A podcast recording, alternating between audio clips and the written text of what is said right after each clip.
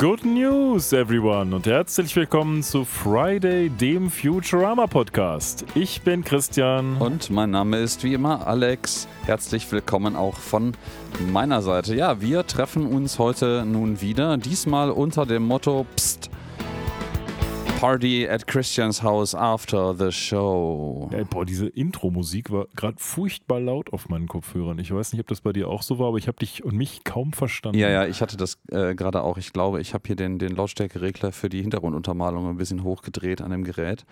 Naja, ähm, das naja. war beim letzten Mal, glaube ich, aber auch schon. Ja, ja, so. es war auch schon Ja, so, aber ja. ich dachte, ich lasse unsere Zuhörer mal wieder hinter den Vorhang schauen, wie es bei uns hier Uh. aussieht. Und ja, herzlich willkommen zu Episode 54 von unserem Podcast. Wir befinden uns an einem ganz historischen Datum heute, denn wir nehmen auf am Sonntag, den 23. Juli 2023. Das heißt, nur noch einmal schlafen und schon gibt es die neuen Futurama-Episoden. Das Problem an der ganzen Sache ist nur, ähm, wenn ihr diese Episode hört, dann ist das alles schon passiert, weil dann ist die jetzt quasi schon ein paar Tage alt, die neue Futurama-Episode. Und ihr denkt euch, ja, seid ihr denn beleppert? Was erzählt ihr uns hier von der unvergessene Pharao? Ähm, wir wollen doch die neuen Folgen hören. Und wie machen wir das denn jetzt in Zukunft, Alex? Ja, das machen wir jetzt ein bisschen anders. Und zwar, ja, wir sind gerade leidigerweise ähm, wegen Urlaubssaison ein bisschen aus dem Takt geraten, weil der Plan war eigentlich, jede Woche ähm, freitags eine Episode zu releasen. Und zwar eine Episode über die neuen Episoden. Ähm, das klappt jetzt beim ersten Mal direkt nicht. Das Gut. ist total gut. Das haben wir aber auch bis Gut. jetzt noch nicht angekündigt, deswegen ist das gar nicht so schlimm. Ähm, also der Plan ist, wir würden jetzt einmal, ähm, jetzt wenn ihr uns hört, ist gerade schon die erste neue Futurama-Episode raus. Da besprechen wir jetzt nochmal eine alte Episode. Und der Plan wäre dann für die kommende Woche, für die zweite neue Futurama-Episode, definitiv die passende Besprechungsepisode zu der zweiten Episode nachzuliefern. Eventuell schaffen wir es auch, ähm, die Episode für die erste neue Futurama-Episode nachzuliefern. Also in- zweimal nachliefern gesagt, aber das ist egal. Macht nichts. Ähm, In Kürze vielleicht, damit man es einmal so auf einem Genau, Blatt Papier hat. Es in gibt Kürze. immer am Freitag die Besprechung der aktuellen neuen Futurama-Episode von Anfang der Woche. Genau. Da wir das alles ja irgendwie nicht hauptberuflich machen oder nicht Ambitionen haben, da eine hauptberufliche Tätigkeit daraus zu machen, aus diesem Podcast, ähm, haben wir einfach auch nicht die Zeit, das so zeitnah zu machen, wie das manche vielleicht professionellere Podcaster hinkriegen. Ähm, ich freue mich da sehr drauf, aber es wird auf jeden Fall auch ein ganz schöner Batzen mehr Recherchearbeit werden und mal Ja. pausieren und mal hinter die Kulissen gucken, weil ähm, bis jetzt funktionieren ja diverse äh, ferngefüllte Wikis sehr gut als ähm, Quelle der Wahrheit äh, und vor allen Dingen als gute Anhaltspunkte für eine ganze Menge Hintergrundinfos plus dann eigene Recherche. Und äh, meine Erwartungshaltung aktuell wäre, es wird jetzt komplett eigene Recherche, minus vielleicht völlig wilde Reddit, Twitter, sonst was Threads äh, wälzen, in der Hoffnung, dass man noch Leute findet, die vielleicht zufälligerweise den einen Film, den die Episode nachbaut, gesehen haben. Weil, ähm, mal schauen. Ja, ich bin auch gespannt. Das heißt jetzt aber natürlich auch für euch, ihr kriegt jetzt in den kommenden Wochen, in den kommenden zehn Wochen, wenn alles so läuft, wie wir uns das vorstellen, jede Woche unseren Podcast auf die Ohren. Und das ist natürlich auch ein bisschen Arbeit für uns und äh, wir machen das alles gerne und so weiter und so fort. Aber ihr könnt uns natürlich trotzdem gerne mal Likes etc. dalassen, sei es bei Spotify, sei es bei Apple Podcast oder sonst wo. Und ähm, ja, wir würden uns freuen. Oder aber auch insbesondere darüber freuen, wenn ihr eure Meinungen, euren Input oder euren Senf zu den neuen Episoden ähm, bei uns abladet. Und wie ihr das machen könnt, das wisst ihr zwar schon, aber wir sagen es euch trotzdem nochmal. Mm, Senf. Ihr erreicht uns auf Instagram und Twitter unter @fridaypodcast sowie im Web unter friday.live oder schickt uns eine E-Mail über info at friday.live. So, jetzt haben wir nichts dazu gesagt, wie es uns geht. Ich würde sagen, wir machen es kurz. Alex hat bald Urlaub, ich bin müde, fertig. Ja, das ist sehr repräsentativ auch für deinen Zustand. Äh, ja, das äh, ist exakt. Das ist auch nicht richtig viel Relevantes passiert. Gerade beim letzten Mal war ja hier Techno und so am Start. Ja, Ähm, aber das ist ja alles schon, alles schon äh, ein Old Hat. seit wir uns das letzte Mal äh, gehört haben, dementsprechend. Ja, dann gehen wir mal direkt rein ans Eingemachte. Wir haben mal ein bisschen vorgeplänkelt, äh, wie so der Modus operandi des äh, Podcasts weitergehen wird. Heute bleibt es aber alles beim Alten. Ne? Es bleibt alles so, wie es ist. Ist ja auch schön. Ähm, und wir sprechen heute über die wunderschöne Episode 3 ACV 17 A Pharaoh to Remember. Und im Deutschen war das? Der unvergessene Pharao. Das Ganze in Deutschland am 28. Dezember 2003, quasi in der Weihnachtswoche. Mhm. Und in US of A am 10. März 2002. Ja, ist ein spannendes Auseinanderdriften auch der, der Jahreszeiten, wo die Episoden ähm, gesendet werden, weil, hm, ja. Ja, ist doch sehr weihnachtlich, was in dieser Episode ja, passiert. Es, ja, es ist nicht gerade so weihnachtlich, aber ehrlicherweise, das ähm, Stirb langsam ist auch, hat auch nichts mit Weihnachten zu Doch, es tun. schneit, außer, oder? Nee, nee, nee, der Film spielt immer an Weihnachten. Also alle, ich glaube, alle Stirb langsam Teile spielen an Weihnachten zur Weihnachtsfeier des Naka, der Nakatomi Corporation. überleg dir mal, wie schlau das war. Ähm, der wird jetzt immer, wurde er dann seit 200 Jahren auf Sat. Ja, 1 ja, ja, schon wiederholt. ist, da, da würde ich mal ganz gerne so ein bisschen Kohle für abgreifen, Ja, was sie da wirklich. jedes Jahr für die, für die Aufführungen kriegen. Mega schlau. Aber ja, das und ich weiß noch, also früher gab es ja regelmäßig da auch Diskussionen darüber, ob das jetzt irgendwie ein weihnachtschristlich würdiger Film ist, weil halt Geschnetzel, Gemetzel und äh, weiß ich nicht, mit, mit ja, darf dann Sprengstoff nur und allem. Hur kommen oder was? Ja, natürlich nur, nur christlich zugelassene Filme. Ne? Es, es, gibt ja, es gibt ja in Deutschland, nicht in allen Bundesländern, deswegen vielleicht wissen das alle unsere Zuhörende nicht und insbesondere, wenn wir vielleicht sogar ähm, eigentlich ähm, fremdsprachliche, also nicht deutsche Muttersprachler haben, die uns zuhören, äh, dann vielleicht ist das kulturell noch ein ganz anderes Ding, das zu wissen. Aber es gibt in Deutschland in einigen Bundesländern, nicht in allen, äh, stille Feiertage. Das sind äh, christliche Feiertage, an denen ähm, ja quasi die, die Aufführung von so nicht christlichem Filmmaterial, äh, da gibt es so eine schwarze Liste quasi, ähm, untersagt ist und auch Tanz und andere äh, dem Spaße dienende Veranstaltungen nicht zugelassen sind. In NRW ist das zum Beispiel und in Bayern bin ich mir auch ziemlich sicher, dass das der Fall ist, noch viel mehr wahrscheinlich der Karfreitag. Und äh, beginnend mit dem grünen Donnerstag davor sind da nämlich öffentliche Tanzveranstaltungen nicht erlaubt. Und ich bin mir nicht sicher, ob Stirb langsam auf dieser Liste steht, aber da stehen natürlich das Leben des Brian drauf. Ja, ja. Und ich Mhm. glaube auch so Absurditäten wie Heidi, die Serie. Aber die, warum? Die Anime-Serie. Das weiß ich nicht genau. Das, ähm, Werden da irgendwelche unchristlichen Botschaften? Ich, Ich- dachte, ich das wäre eine sehr züchtige Serie, wenn die nachher zu dieser, wie heißt die, Clara, die im Rollstuhl ist? ja, ja, ja, ja, ja, ja. Ich, ich meine, ich, in meinem Hinterkopf ähm, ist diese Absurdität irgendwie verbucht. Ich habe das jetzt allerdings nicht nachgeguckt, weil das jetzt so gerade direkt so im, im Ja, ja. Gedankenflow rauskam.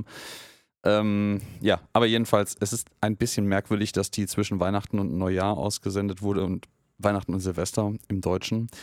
Aber der unvergessene Pharao, a, a Pharao, a Pharaoh to remember. Was passiert denn da so eigentlich? Da wollen wir mal kurz, einmal bevor wir jetzt darüber sprechen, was passiert, einmal um die Rahmenumstände tanzen.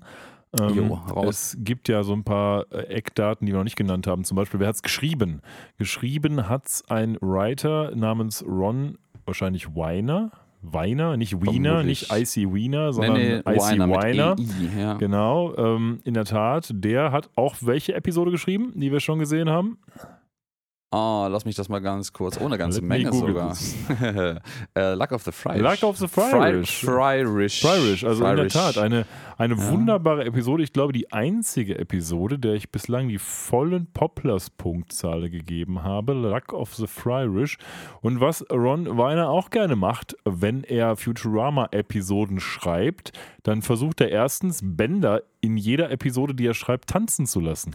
Das fand ich eine ganz spannende Info aus einem Mhm. späteren Audiokommentar verschriftlicht. Ähm, Und das noch viel Bessere, was Ron Weiner macht, ist, wenn er eine Überlegung tätigt, was schreibe ich denn jetzt mal für eine Episode, dann versucht er diese gesamte Episode um einen Tanz zu konzipieren. Das heißt, er überlegt sich, wie könnte denn einer tanzen und daraus florieren dann seine Ideen, wie die Episode entstehen wird. Und genau das ist ja auch hier passiert.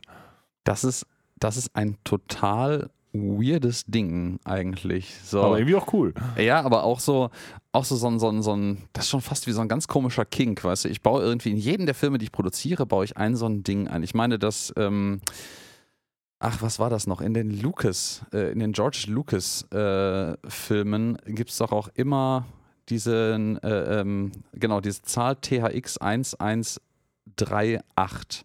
Das war, glaube ich, einer der ersten Filme, die George Lucas ähm, produziert hat, beziehungsweise wo er als Regisseur äh, aufgetreten ist. Und äh, seitdem findet man in allen möglichen nicht nur von George Lucas, sondern teilweise auch so als, als zu, ihm zunicken und Hommage immer wieder diese, diese Nummer oder diese, diese Bezeichnung THX 1138.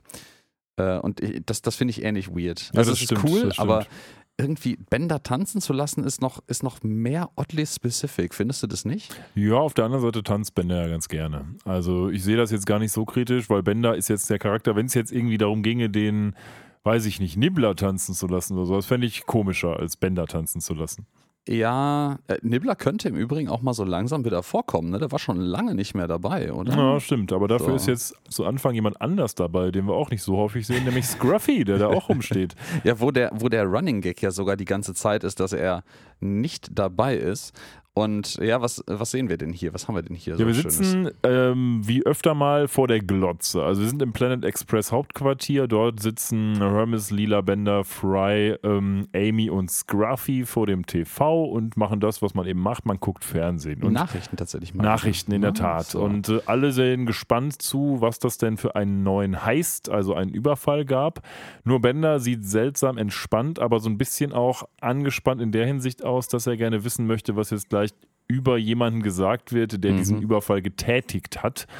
Und das wirft uns schon natürlich in die Episode rein. Es geht jetzt hier in der gesamten Episode darum, dass Bender gerne ja ähm, ein, wie nennt man das auf Deutsch, eine Legacy haben will, ein Vermächtnis kreieren Genau, will. ein so. Vermächtnis. Er möchte, er, er, das ist ja auch der unvergessene Pharao, ne? Das, no spoilers, but Ja, worauf Ban- wartet Bender- er denn in den Nachrichten? Bender, Bender möchte, möchte, ähm, er, sich, man möchte, dass man sich an ihn erinnert. Kleiner Fun-Fact vorneweg. Ähm, Im Auftakt dieses Teils der Berichterstattung in den Nachrichten sagt er so: Ey, ähm, dreh, also dreh mal den Fernseher auf, will man eigentlich sagen. Im Englischen halt turn, turn it up. Er sagt aber turn me up, also dreh mich auf. Und ähm, Lila nimmt dann, glaube ich, die Fernbedienung und dreht tatsächlich an seinem Kopf eine so plötzlich auftauchende ähm, Lautstärkeskala hoch. Ähm, das, eine meiner Quellen referenzierte das als Anspielung auf die ähm, Episode The Honking mit dem Wehrcar, mit dem Okay. Wehrauto, Okay. dass quasi von dem Wehrauto noch ein Rest übrig geblieben ist und Bender jetzt äh, quasi ein Radio eingebaut hat. Ah, ich finde das lustig, deine, ähm, so wie du es artikuliert hast, eine deiner Quellen. Das klingt so, als hättest du dich nachts in einer verregneten Gewitternacht in einer alten Telefonzelle getroffen und jemand hätte dir so einen Umschlag mit diesen Informationen zugesteckt. Aber es war Mhm. ja wahrscheinlich äh, vermutlich das Internet.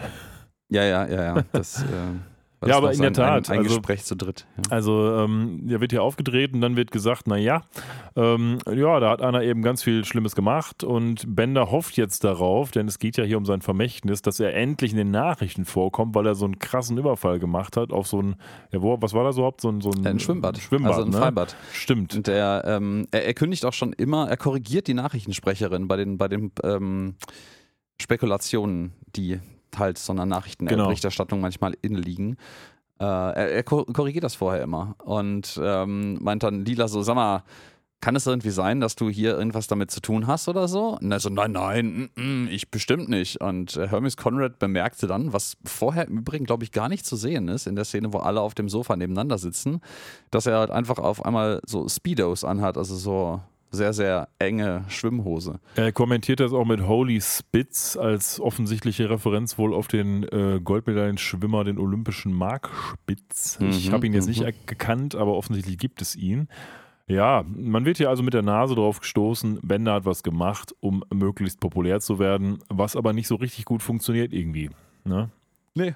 Das klappt nicht so wirklich gut, ähm, weil äh, Marlboro, ähm, äh, der, hat, der, der erzählt dann so einen, wirklich so einen Spannungsbogen. Also er ist absichtlich langsam, damit man darauf hinarbeitet, zu beschreiben. Und das ist ein, ein kleiner, äh, fieser, muskulärer, Muskulöser. Ja. muskulöser, ja, ähm, kaukasischer, männ, äh, männlicher Mann. Mensch. Ähm, männlicher. Mansch. Mansch. Männlicher Mansch, genau, guten Morgen.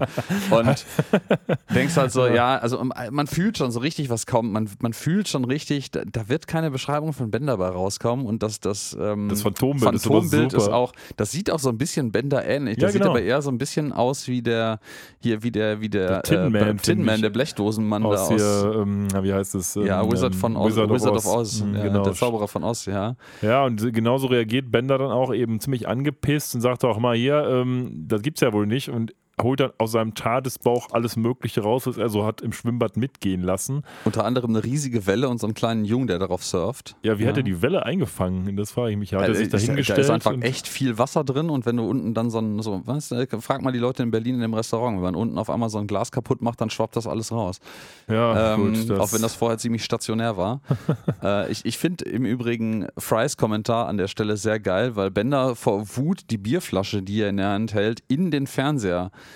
schmeißt und Fry sagt dann so, ach man scheiße, jetzt weiß ich nicht, was ich den ganzen Tag trinken und angucken soll, weil er quasi beides kaputt gemacht hat. Zum Schwimmbad muss ich nochmal eine ganz kurze Anekdote erzählen. Jetzt hat jetzt nicht so viel mit Futurama zu tun, fand ich aber echt witzig. Hat mir meine Frau erzählt. Es begab sich in Bochum, gab es mal eine Kneipe, die hieß Schwimmbad. Oh ja, die kenne ich auch. Und ähm, meine Frau, äh, die in Bochum angefangen hat zu studieren, hat gesagt, hat mit ihren Freunden, die aus Lage kommen, lass doch mal ein Schwimmbad, haben sich ihre Schwimmklamotten genommen, haben Schwimmbad eingegeben, sind da hingefahren und standen da vor der Tür mit Schwimmklamotten quasi und wollten da rein und äh, haben dann gemerkt, okay, hier gibt es kein Schwimmbad, hier gibt es nur Bier und Cocktails. Cocktails, ja. Oh, da war ich, da war ich auch schon mal drin. Ich glaube, das war bei mir auch so ein äh, Erstsemester-Ding sogar damals. Ähm, Ich weiß nicht, ob es das noch gibt, das, den Laden, aber das weiß ich auch nicht. Das ist auch witzig. schon echt lange her, dass ich da war.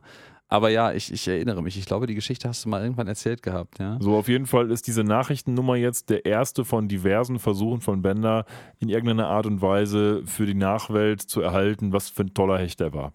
Und er versucht das jetzt in so einer Art von kleinen Montage diverse andere Male nochmal. Insbesondere, ja, nimmt er so eine Sprühdose namens, also seinen Kopf nimmt er quasi als Sprühdose und besprüht so ein ganz, ganz hohes Gebäude ähm, mit Bender Kicks Ass, mit so einem Bild von ihm. Und genau das setzt jetzt auch den Ton für die Gesamtepisode. Es wird ja also darum gehen, dass Bender versucht, ähm, ja, populär zu werden für die Nachwelt. Ne? Ja. Äh, Du hast ja noch einen, einen Teil, also es gibt mir jetzt gerade so ein kleines bisschen vorwärts durch die Geschichte, also weil noch ein großer Story-Arc später kommt, den wir noch mal ein bisschen intensiver behandeln werden und vielleicht, weil Christian auch ein bisschen müde ist und voran machen will. ähm, Nee, ich dachte, ich, ich habe das ja gesagt, es gibt eine kleine Collage. Ich habe einige Ja, ja, Sachen ja, ja, ausgelassen. Ja, ja. Ähm, ich, ich, eins wollte ich nämlich tatsächlich, du hast nämlich eins ausgelassen, was ich relativ wichtig finde, weil ich finde, dass ich so, dass hier so eine, auch so eine, so eine Go-Go Gadgetto Bender ähm, Collage, wo der nämlich auf einmal alle möglichen Sachen kann, die wir vorher noch nie gesehen haben. Er Das stimmt, trifft nämlich das vorher so stimmt. eine, so eine coole Gang an Rollerskate ähm, Breakdancern, kann ich das nicht anders nennen? Rollerskate, ja. ja, oder Inline-Skater, Breakdancer-Truppe an, am Stimmt. Straßenrand, die alle so fancy, flashig aussehen. Der links sieht so ein bisschen aus wie Marty McFly Stimmt. mit seinem, äh, mit roten seiner Weste roten. Weste. Mhm. Und ähm, äh, plötzlich fährt Bender aus seinen Füßen, das sind ja keine Schuhe, die er trägt, äh, unten auch so Inline-Skates aus. Es erinnert mich an so eine, so eine Schuhe, die es mittlerweile ja auch gibt oder vielleicht sogar schon seit Ewigkeiten gibt, wo du unten auch so eine Rolle ausklappen kannst und dann hast du auf einmal Inline-Skates. Echt? Kenne ich gar nicht. Ja, ja, das geht. Du kannst dich irgendwie auf die Hacke stellen, dann klappt so eine Rolle hoch und dann kannst du auf deiner Hacke quasi rollen und dich Oh, fürchterlich auf die Fresse legen. Muss ich Ähm, mal ansehen, ja. und natürlich das, was du schon erwähnt hattest, nämlich, äh, also er ist bei allem davon nicht sonderlich erfolgreich, auch das mit, der, mit dem Graffiti, was er sprüht. Ähm, wo sein Kopf auf einmal abnehmbar, also abnehmbar ist ja sowieso die ganze Zeit schon, aber er den wirklich so ähm, schütteln kann und die klackert wirklich wie so eine, mit so einer Metalldose drin zum Durchmischen der Farbe und aus seinem Mund sprüht dann Farbe heraus und die Antenne oben drückt er, um, um das äh, zu initiieren. Das finde ich, finde ich ziemlich gut. Ich finde diesen Gedanken etwas seltsam, dass er jetzt bloß, weil er auf eine Graffiti-Wand malt, dass er toll ist, plötzlich berühmt ist, aber scheinbar hat er seine Ansprüche ja heruntergeschraubt. Ja, er ist halt auch sehr verzweifelt an der Stelle. ne? Ja, ja, in der Tat. Wa- Was übrigens, das muss ich jetzt mal kurz anmerken, ich etwas ähm, ja, an den Haaren herbeigezogen wäre zu hart gesagt, aber es kommt sehr unvermittelt, dass uns diese Episode plötzlich damit ankommt und sagt, hör mal, übrigens, der Bender, ähm, der ist sehr traurig, weil der hat irgendwie kein, kein Erbe. Das passt zwar zu Bender, aber es, ich finde, es, man wird hier so reingestupst, da hätte ich mir etwas mehr, weiß ich nicht, eine etwas subtile Herangehensweise gewünscht irgendwie. Mm, Ich gebe dir recht an der Stelle, ja. Weil ich, habe mich das auch gefragt. Ich habe mich gefragt, ist das, gibt es irgendwie einen, einen plausibel erklärbaren Auslöser für diese Entwicklung? Weil es ist ja schon so, dass also viele Episoden, die meisten fangen ja einfach mit völlig random Stuff an, aber das ist ja schon so eine, so eine Sache, die ist so ein bisschen in Character, aber die ist so an so einem, so einer Uncanny Valley-Ecke am, am, am Charakter vorbei, finde ich. Ja, ich finde schon, dass es zum Charakter passt, aber ich Es hätte mir müsste, so eine es müsste mehr Hinführung Ich passieren. hätte mir so eine kleine Geschichte gewünscht, wo das noch keine Rolle spielt und woraus Bender die Lektion mitnimmt, oh Gott, mir fehlt ein, ein, ein, ein Nachbeben sozusagen, Ja, genau. wenn ich sterbe. Nicht damit anzufangen, hör mal, ich bin Bender und übrigens, ich brauche jetzt mal äh, ein Erbe. Ähm, die Zeit hätte man ja auch gehabt, denn später hat die Episode so ein paar Längen, finde ich. Ähm, und dementsprechend hätte man das vielleicht umswitchen können. Also ich, ich fand es, hier war es etwas sehr ins kalte Wasser geworfen. In Character finde ich es aber schon, weil ich finde, es passt zu Bender, dass es ihm wichtig ist, dass er irgendwie ein Vermächtnis hat. Hm. Ja, das hier zum Beispiel ist nämlich jetzt so eine Referenz, die für einige Leute total offensichtlich zu sein scheint und auch in meinen Notizen drin steht und auch aus meinen Quellen, den ominösen Typen, die ich nachts immer treffe dafür, ähm, völlig korrekt dargestellt wird. Aber das ist zum Beispiel so, ein, so eine Sache, wo ich mir denke, boah, das wird eventuell bei den neuen Episoden schwierig rauszufinden. Andersherum muss man aber sagen, die alten Futurama-Episoden, ähm, und das sind ja alle alte, mindestens zehn Jahre alt, und wir sind ja bei noch viel, viel älteren, weil über 20 Jahre alten Episoden immer noch, ähm, da ist es noch schwieriger, heute den Kontext zu finden, dass wir jetzt dann rausfinden, auch wenn wir die damals geguckt haben, aber damals waren wir halt auch wesentlich jünger, damals war das irgendwie auch, sagen wir mal, mit Präsenz von und Recherche nach amerikanischer Popkultur nochmal eine andere Geschichte, weil das ja sehr amerikanisch popkulturell zum Teil äh, zentriert ist. Was hier nämlich passiert, du hast es vorhin schon beschrieben, dieses riesige Bender Graffiti, was er an, den, an das Haus äh, sprüht, da steht drunter Bender lives large and kicks butt. Und dann kommt direkt so eine Demolition Crew an, so eine Bauarbeitertruppe mit Sal, den kennen wir auch schon. Der auch Und wieder sein- mit etwas schlechter spricht wieder. Der spricht jedes Mal wieder schlechter, wenn er auftaucht, stimmt. Mhm. Ähm, und die machen das Ding einfach platt. Sie sprengen dieses Haus und ähm, der, der, der Schutt, der dann zusammenfällt, da bleibt halt quasi nur noch seine Arme und Beine aus dem Graffiti übrig, die sich, die sich zusammen so einem riesigen Arsch formieren. Und aus der Schrift unten drunter wird Bender Licks Butt. ja, blöd So, gelaufen. Und ähm, das ist, da kommen wir jetzt nämlich mal beim riesigen Story Arc bei der Referenz an, auf die ich hinaus wollte. Das ist wohl eine Hommage an äh, die ähm, an Witze in einem Mad Mag äh, Magazin, weil das wohl auch so Faltbilder im Inneren hatte, vermutlich dann auf der innersten mittleren Seite, die du auffalten konntest oder die Bilder halt, die, die Seiten hälftig zusammenfalten konntest, sodass sich quasi ein vollständig anderes Bild auf einmal daraus ergab und das so eine, so eine Doppelbedeutung bekommt. Und ähm, ich weiß nicht, hast du das jemals gelesen? Ich persönlich nämlich nicht und da wäre ich nie drauf gekommen. Nee, ich kenne das Mad Magazin natürlich. Ja, auch. Und so Alfred E. Neumann und so, aber ich habe das nie gelesen. Weißt du, wer der Chefredakteur der deutschen Mad war? Nee. Herbert Feuerstein. Oh, was? Ja, glaubt man gar nicht, aber Das- ist so. Krass. Ist natürlich auch alles schon ziemlich alt. Gibt es die überhaupt noch? Nein. Nein. Also jedenfalls nicht die Deutschen. Das amerikanische wahrscheinlich schon, aber ich glaube, das Deutsche gibt es nicht mehr. Hm. Aber ich gucke jetzt mal über nach, nicht, dass ich nachher böse Post vom Mad Magazine bekomme. Ja, auch wenn wir von denen Post kriegen, finde ich das gar nicht so schlimm. Ja. So, gucken wir mal. Ja, Mad ich, kann Magazine. schon mal, ich kann schon mal ein bisschen währenddessen referieren, was so als nächstes passiert danach. Da sind wir 95 nämlich- eingestellt, sorry. Ach, f- 95 eingestellt. die deutsche Version. Oh ne? krass, okay. Dann ist es schon, dann ist es in Deutschland schon sehr weit aus der Popkultur raus gewesen, als die, selbst als diese Episode verlief. Das ist ja sieben Jahre danach. Ja, du darfst aber auch nicht vergessen, dass jedenfalls die amerikanische Erstausgabe des Mad Magazins 1952 erschienen ist. Ja, okay.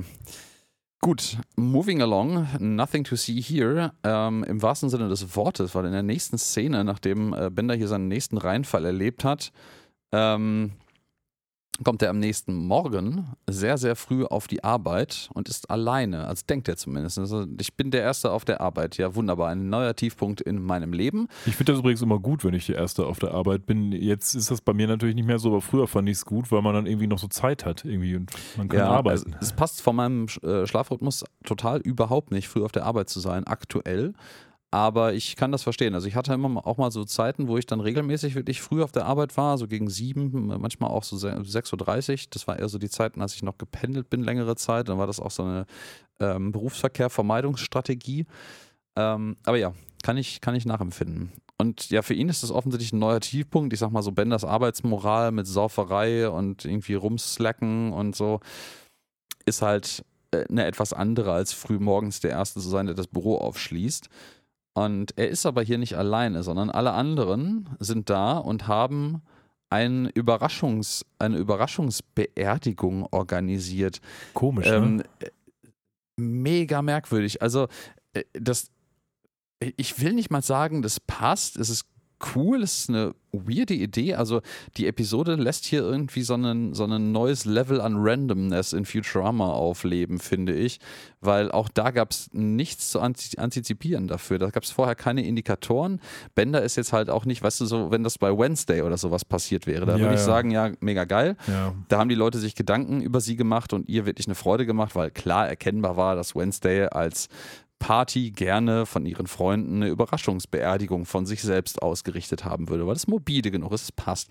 Aber Bender ist nicht morbide. Ja gut, es passt natürlich jetzt schon, weil die natürlich wissen, dass er ein Vermächtnis will und die wollen ihm jetzt natürlich zeigen, wie toll sein Vermächtnis wäre, wenn er äh, stirbt. Ja, ja, das wird, das wird aber, so eine, so eine äh, Embedded What-If-Machine-Geschichte. Aber vielleicht ist es auch so, das weiß ich einfach nicht, dass das vielleicht in Amerika tatsächlich eine Modeerscheinung mal war, sowas zu machen, weiß ich nicht. Absolut ähm, keine Ahnung. Also, in Deutschland eher nicht, würde ich sagen. Da meine also meine Quellen, die schädigen Typen nachts hinterm Bahnhof oder in komischen Ecken von Bochum.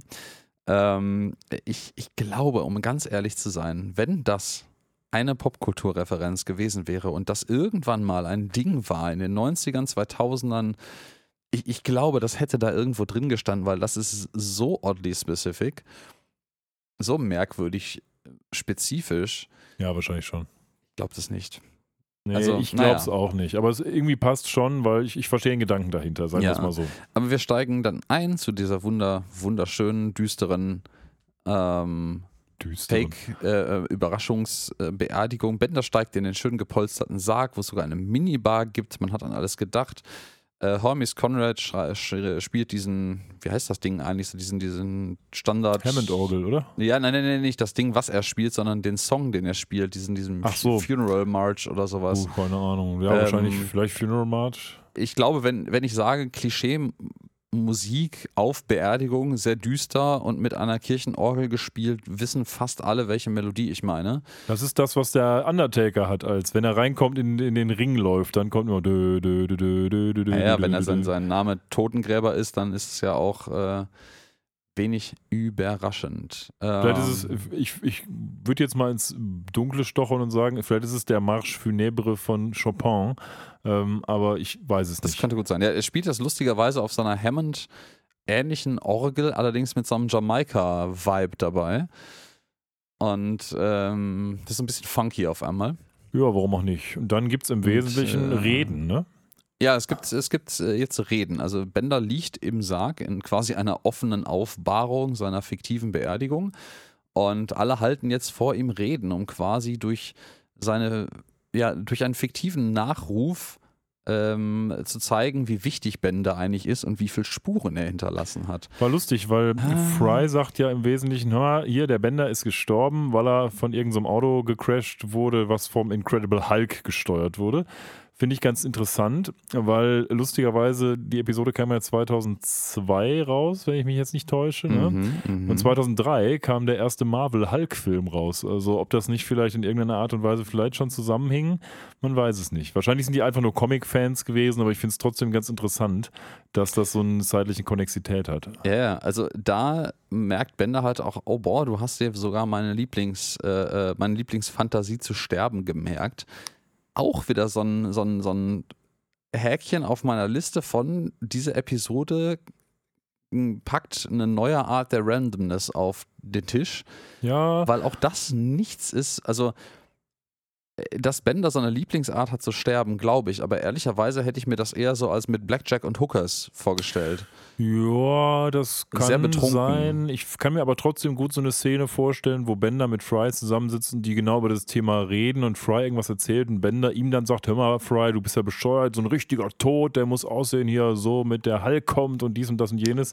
Das, das kann ich mir vorstellen, dass es so eine Vielleicht Szene geben auch könnte. mit einem, mit einem gestohlenen Sattelschlepper vom Hulk überfahren werden, wenn er gerade morgens früh nach drei Nächten im Puff noch immer betrunken raustorkelt. Vielleicht ist die, vielleicht ist die Geschichte auch Bender-esque weiter ausgeschmückt eigentlich. Ich frage mich auch überhaupt, warum gerade der Hulk? Kann der Hulk, also der Hulk kann ja vieles, aber ob er jetzt besonders gut Auto fahren kann? Ich glaube nicht, ehrlicherweise. Der fährt nicht. wahrscheinlich relativ aggressiv Auto und der schiebt den Karren wahrscheinlich schneller, als das Ding selber fahren kann. Ja, aber ist es etwas anderes, vom Hulk überfahren zu werden, als von Oma Trudi? Wahrscheinlich nicht.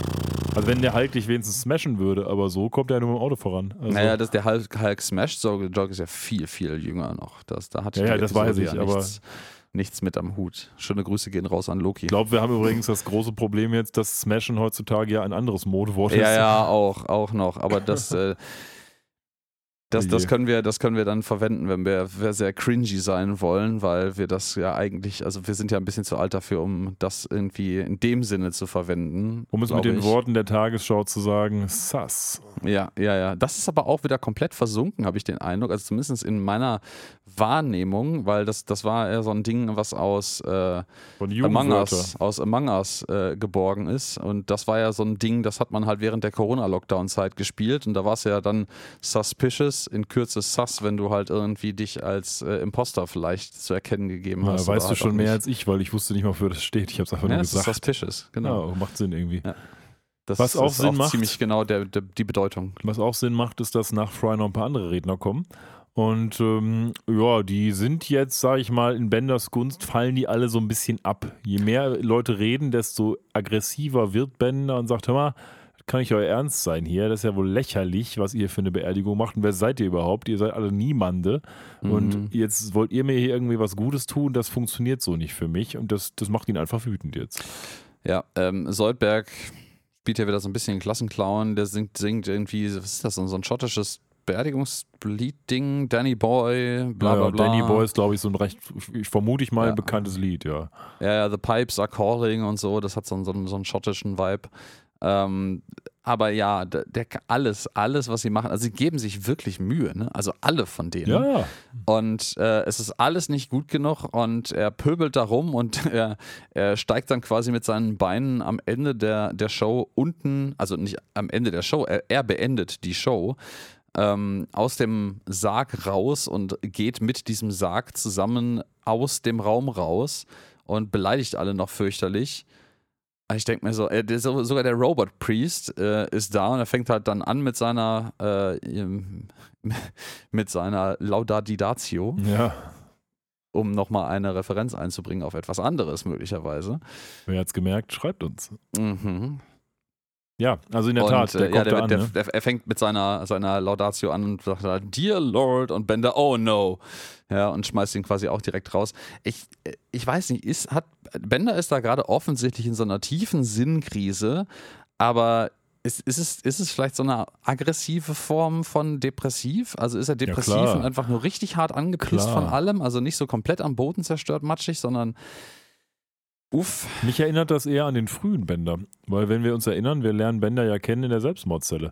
Und äh, ich finde, das Mhm. passt jetzt viel besser zu den allerersten Episoden, obwohl wir ja wissen, dass es auch produktionstechnisch viel später passiert ist.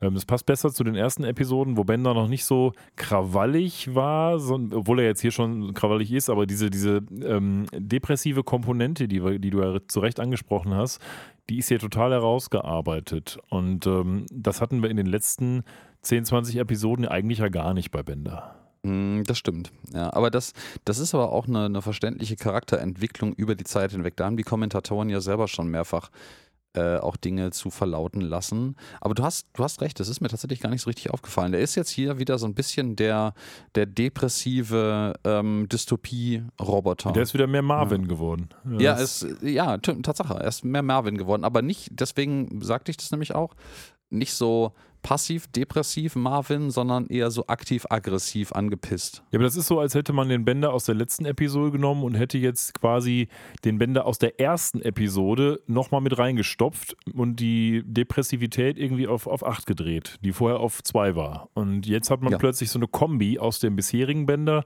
und dem Sad-Bänder, sag ich mal, aus der ersten Episode, was per se nicht schlecht ist, aber natürlich sehr unvermittelt kommt. Ne? Auf jeden Fall. Ja, vielleicht ist das aber auch dem, dem Regisseur hier geschuldet. Ich, Ja. ähm, vielleicht, das, das müsste, wenn wir richtig viel Zeit hätten, das wirklich noch minutiöser auseinanderzunehmen und vielleicht mal so irgendwann, wenn wir durch sind mit allen Episoden. Machen wir es nochmal. Nee, dann machen wir es nicht nochmal, aber dann könnte ich mir zum Beispiel vorstellen, dass wir anfangen, solche Cross-Referenzen mal darüber zu besprechen. Zum Beispiel uns anzugucken, was sind denn Merkmale von Episoden, die alle von dem gleichen Regisseur stammen oder Storywriter oder sowas. Ich bin mir relativ sicher, da gibt es Überschneidungen in den Patterns, die man dann findet. Ich habe gerade mal geguckt, also Ähm. der Typ, der das Ganze directed hat, ist Mark Irwin.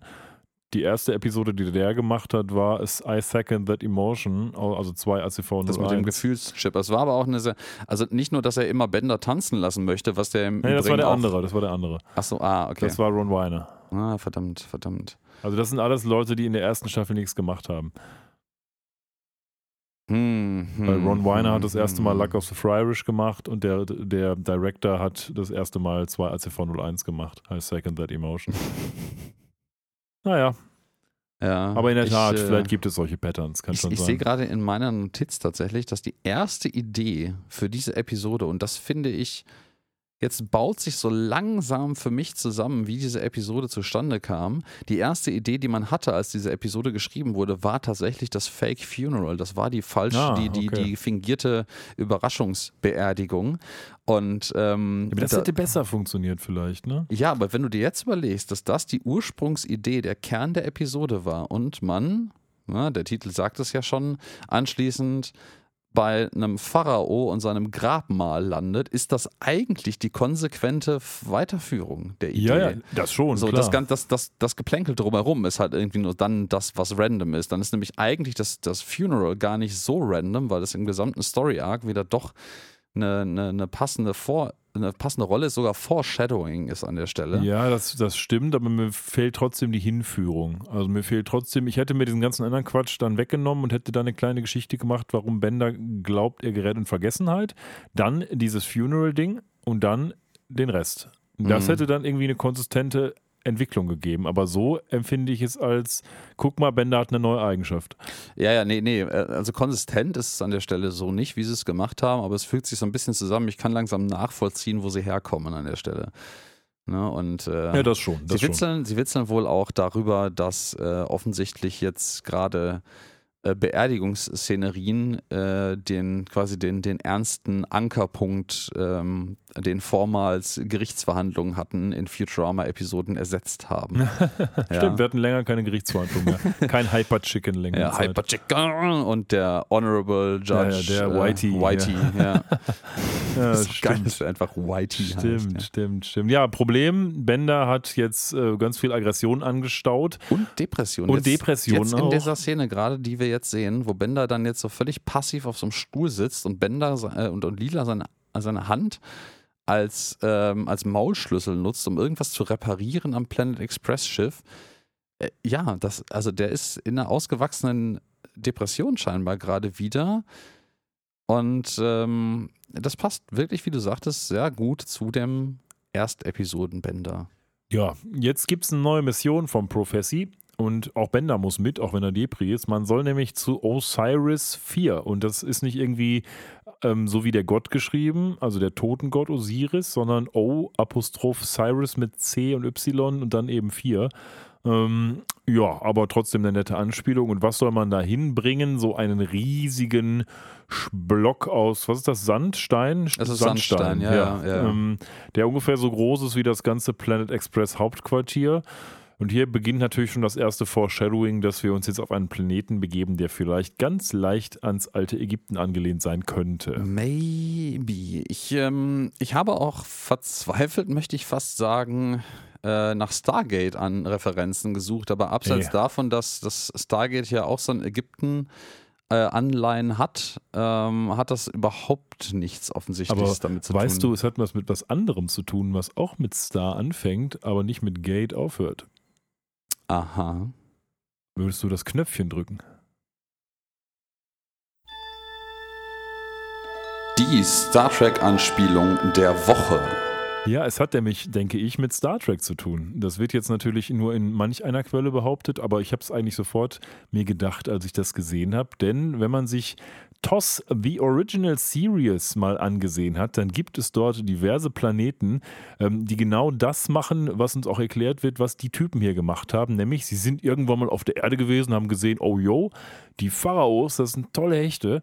Ähm, wir werden jetzt auch so wie die. Und dann fliegen wir mal zurück auf unseren Heimatplaneten und sind genau so wie die Erde zu einem bestimmten Zeitpunkt in der Vergangenheit. Da Nur gibt's- technologisch weiterentwickelt. nur natürlich technologisch weiterentwickelt, äh, aber auch das nicht zwingend. Ähm, da gibt es in TOS also eine Menge Episoden, wo die dann beispielsweise auf irgendwelche Römer treffen. Und dann fragt man sich natürlich, was ist denn hier los? Ja, was war los? Ja, die Römerkostüme gab es gerade bei Ben Hur kostenlos und deswegen konnten die dann bei TOS eine Episode damit drehen. Und in-game hat man das quasi so erklärt, dass eben diese Außerirdischen mal irgendwann auf der Erde waren oder irgendwelche Kolonisten oder was weiß ich, die just zu dem Zeitpunkt dort waren, als die Römer geherrscht haben oder als die Griechen geherrscht haben. Es gibt auch so eine Folge, da ist so ein griechischer Gott am Start. Der ist auch irgendwie auf der Erde gewesen, das ist dann weggeflogen und hat irgendwo anders seinen Tempel aufgemacht. Ähm, und so hat man eben erklärt, dass man diese ganzen Requisiten aus alten, äh, anderen Serien bei Star Trek wiederverwerten konnte. Es war ja alles teuer. Und genau das passiert hier auch. Und das ist für mich eine klare Referenz auf ähm, Kirk und Spock und Co. Hm, ich lasse das mal so stehen. Ich finde es allerdings spannend äh, und denke mir gerade so, ich würde bei solchen Produktionen, bei denen sowas passiert, mit den zufälligen Kostümen, die wir gerade gefunden haben, die zu verleihen sind günstig, da würde ich mal gerne Mäuschen über den gesamten Produktions... Äh, ja, über die, über die Produktionsmeetings oder sowas äh, spielen. Einfach mal checken. So, irgendwer hat sich so eine total geile Story zusammengebastelt mit super dazu passender Kultur und so. Und dann kommt einer rein, kommt irgendwie, der weiß ich nicht, kommt der CEO reingestürmt und sagt so, ey Leute, weißt du was?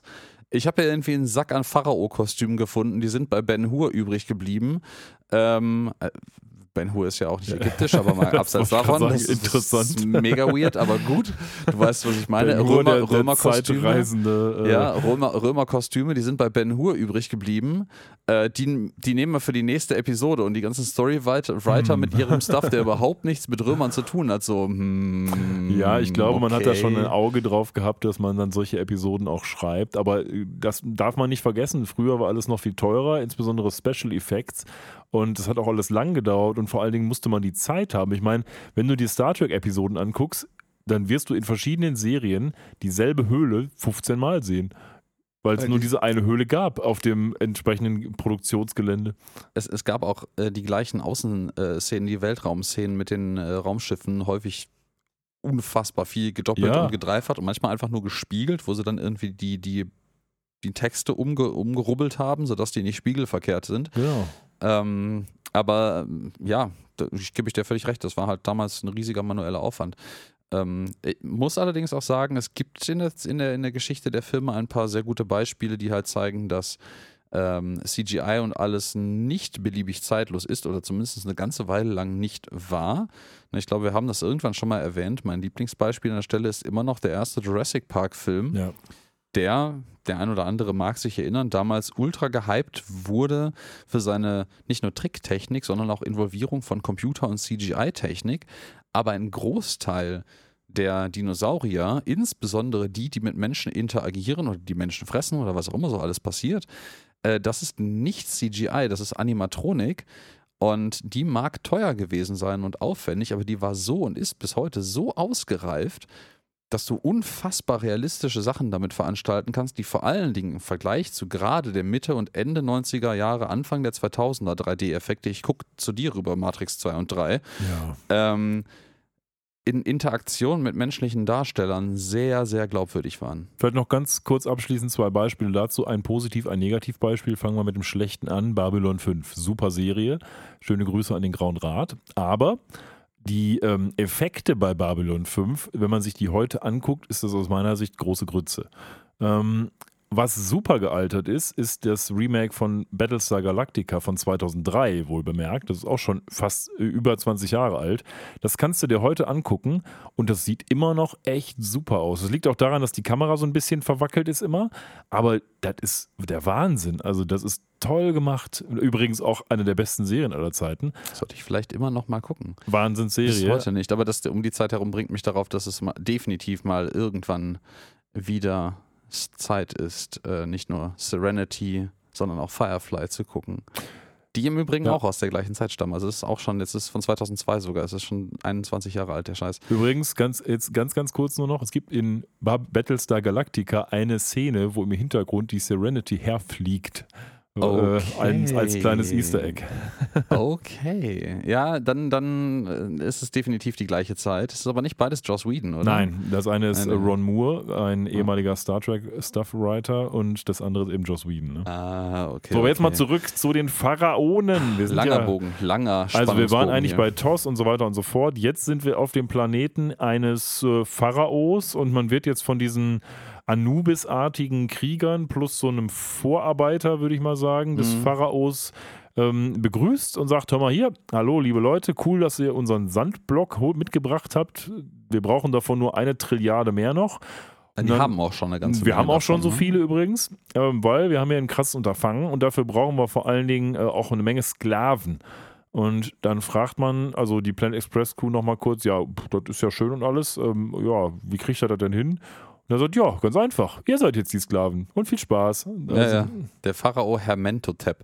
Der, der Name soll im Übrigen nur, nur ägyptisch klingen. Der hat keinerlei historischen Hintergrund. ja, passt aber. Äh, genau. Aber ich stelle mir gerade so die Frage, wenn die, wenn die wirklich so ein paar Millionen Blöcke da haben und es scheint eine ganze, ganze Menge Sklaven da zu geben, die das da hochtragen, kann es sein, dass deren Businessmodell einfach war, ähm, wir haben einfach hier nur die Sklaventreiber und die Supervisor und den Pharao und wir bestellen einfach bei intergalaktischen Lieferfirmen immer einzelne Blöcke und wir behalten die Mannschaft immer da. Ja, das schon, aber auf der anderen Seite fragt man sich, wie kann das in so einer Mess Masse funktionieren? Ja, vor allen Dingen könnten die dann aus den Raumschiffen, die ja auch alle da stehen bleiben, auch einfach das Pharao-Grabmal bauen. Das wäre ja nicht ägyptisch. Und irgendjemand, irgendjemand würde mit Sicherheit Fragen stellen, wo irgendwie mehrere Millionen ähm, Raumschiffe Und und. Mitarbeiter von inter, intergalaktischen Lieferfirmen verschwunden sind. Ja, wenn Also- alle so drauf sind wie der Professor, dann ist denen das vielleicht doch egal. Das ist, wenn man Faster than, than Light Travel beherrscht, eventuell mehrere Millionen Zivilis Zivilisationen gibt, die wiederum Lieferdienste intergalaktischer Natur anbieten. Das halte ich noch im, im Sinne von Futurama sogar für halbwegs realistisch, dass da keiner Fragen stellt, wo die alle hin verschwinden. Gut, es ist aber auch die dritte Ebene der Mutmaßung, weil ja nirgendwo gesagt wird, dass die das mit allen Lieferanten so gemacht haben. Die haben jetzt halt einfach nur Bock, dass die Planet Express Leute hier bleiben, weil ich meine, hey, die haben immerhin einen Roboter dabei und ähm, die sollten erkennen, dass dieser Roboter vielleicht in der Lage ist, ein bisschen mehr Steine zu kloppen als so ein squishiger Mensch. Frag mich übrigens auch, wie ist das passiert? Da sind Leute auf die Erde gekommen und haben gesehen, geil, die Pharaonen sind tolle Hechte. Und dann sind die nach Hause geflogen, haben was gemacht? Die haben äh, sprechende Hunde domestiziert, die aussehen wie Anubis jetzt und solche Geschichten. Und die sehen jetzt alle so aus und haben irgendwelche Kampffertigkeiten gelernt. Also die haben, haben, haben die genetisch die Dinger gezüchtet oder was? Also Fragen über Fragen. Ich glaube, Futurama dreht diese Trope hier sogar um und die sagen zwar, dass sie die Erde, also die sagen so, ey, habt, habt ihr, seid ihr irgendwie auf die Erde gekommen und habt den Pharaonen das mitgebracht? Nee, wir haben das mal mitgenommen, aber die haben uns auch beigebracht, wie wir irgendwie Space Travel machen ja, können. genau. Das macht irgendwie nur so semi-Sinn, weil die müssen ja irgendwie da hingekommen sein. Aber, das ist wiederum doch eine, eine Anspielung auf die Tatsache, dass viele Leute glauben, dass die Pyramiden von irgendwelchen Außerirdischen natürlich, gebaut wurden. Natürlich. Ähm, da, da spielt ja auch zum Beispiel ähm, das fünfte Element Ja. sehr mit, ja, ne? ja. weil das, das ist ja auch dann im Endeffekt äh, offenbart sich da ja. Kommt doch dieser sehr schlecht gealterte riesige Roboter an am Anfang. Ja, ich finde gar nicht so schlimm gealtert, weil das nämlich zum Beispiel der Typ, das ist nämlich auch Animatronik. Ja, das der ist läuft CGI. wie so ein kaputter Mülleimer. Also ja, das, aber das hat er Ende der 90er schon. Ja, das hat schon sah da Ende der Sinn 90er gemacht. schon scheiße aus. Das war halt Absicht. So, ja. Übrigens, jetzt kommen wir nochmal zu was anderem, was Star im Namen hat, aber auch nicht Gate ist. ja, aber es bleibt noch eins übrig: Wars. Ja, Wars. Ähm, Wars, Ja, genau. die, die sind nämlich jetzt hier in so ein guter, alter, fast, ich möchte sagen, Kannibalen-Manier, weil das die Art und Weise, wie die hier abtransportiert werden, nachdem die jetzt zu Sklaven gefangen genommen worden sind, hat für mich so was, so ein, so ein Klischee Kannibalen Ja, so Stamm Pygmäen, die dich gefangen Ja, genau, haben. weil Mhm. nämlich so die, die beiden äh, Anubis ähm, ja, Muskeln hier, die tragen halt so zwei Stangen und an diesen Stangen drunter sind halt mit den Gliedmaßen nach oben und Kopf und Rumpf nach unten lila und Fry festgebunden. Ja. Äh, und äh, Fry sagt hier, ja, call it, call it a hump, but I've got a bad feeling about this. Und das ist natürlich offensichtlich ein Nod in Richtung Star Wars. Wer hat's gesagt? Oh, jetzt hast du mich erwischt. Ja, was glaubst Ja. Boah, ich habe jetzt du? Darth Vader natürlich. Nein. Nein, äh, ähm, ähm, verdammt. Anakin Skywalker, vorher. Nein. nein. nein. Ähm, es war äh, Obi-Wan Kenobi? Nein. Nein. Obwohl, verdammt. vielleicht auch das, aber ich glaube, der. Erste, der es gesagt hat, war doch bestimmt Han Solo, oder? Das könnte ähm, sein. I've got a bad feeling about this, Chewie. Ja, ja, na, ich, ich, gucke das Glaub- gleich mal nach, während schon. Christian fortsetzt, was hier so ansonsten so passiert. Ja, wir sehen zwei Sonnen und ein Schiff und auf diesem Schiff ähm, ja, fährt, fährt herum, was überall dort herumfährt und steht, nämlich Sklaven. Und äh, dann sagt äh, Fry ein paar wahre Worte. Er sagt nämlich, naja, hör mal, Lila, das Schlimmste am Sklavendasein ist, du kannst nicht weg und du musst die ganze Zeit für die Leute arbeiten. Und sie sagt Und zutreffend auch, und du wirst Ja. nicht bezahlt. Und sie sagt zutreffend auch, ja, das ist auch das Einzige, was das Sklaventum auf, ausmacht, aber das ist schon schlimm genug.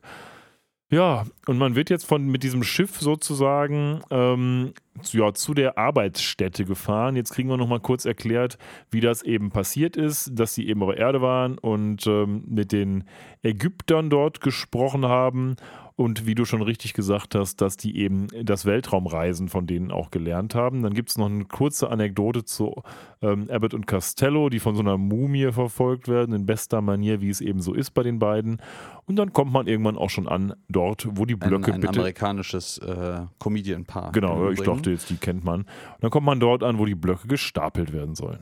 Ja, ich äh, werfe nochmal meine Trivia, die ich gerade nachgelesen habe, spontan ein. Zuerst, also in der Release-Reihenfolge gesagt, wurde das in äh, natürlich Star Wars äh, 4.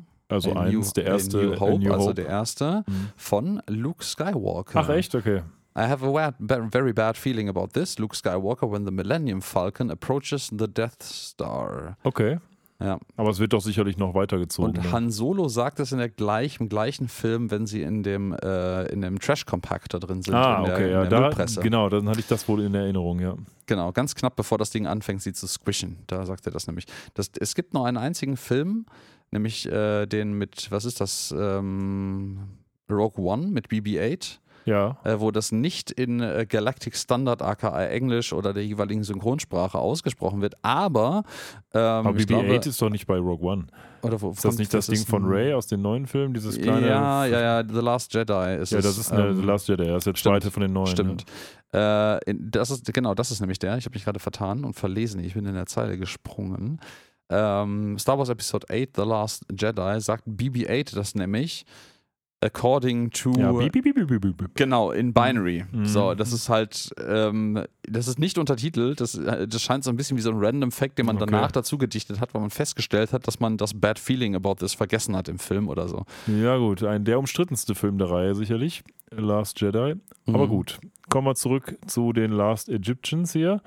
Und ähm, ja, der Bender, der hat ja immer noch auf dem Plan geschrieben, dass er gern eine, ein Vermächtnis hätte und sieht dann eben ja, die Pyramiden und daneben riesige Füße von einem Monument eines von diesen Pharaonen ähm, und merkt, diese Leute hier, diese Space-Ägypter, die wissen ganz schön gut, wie man ein gutes Vermächtnis baut, nämlich möglichst groß und monumental.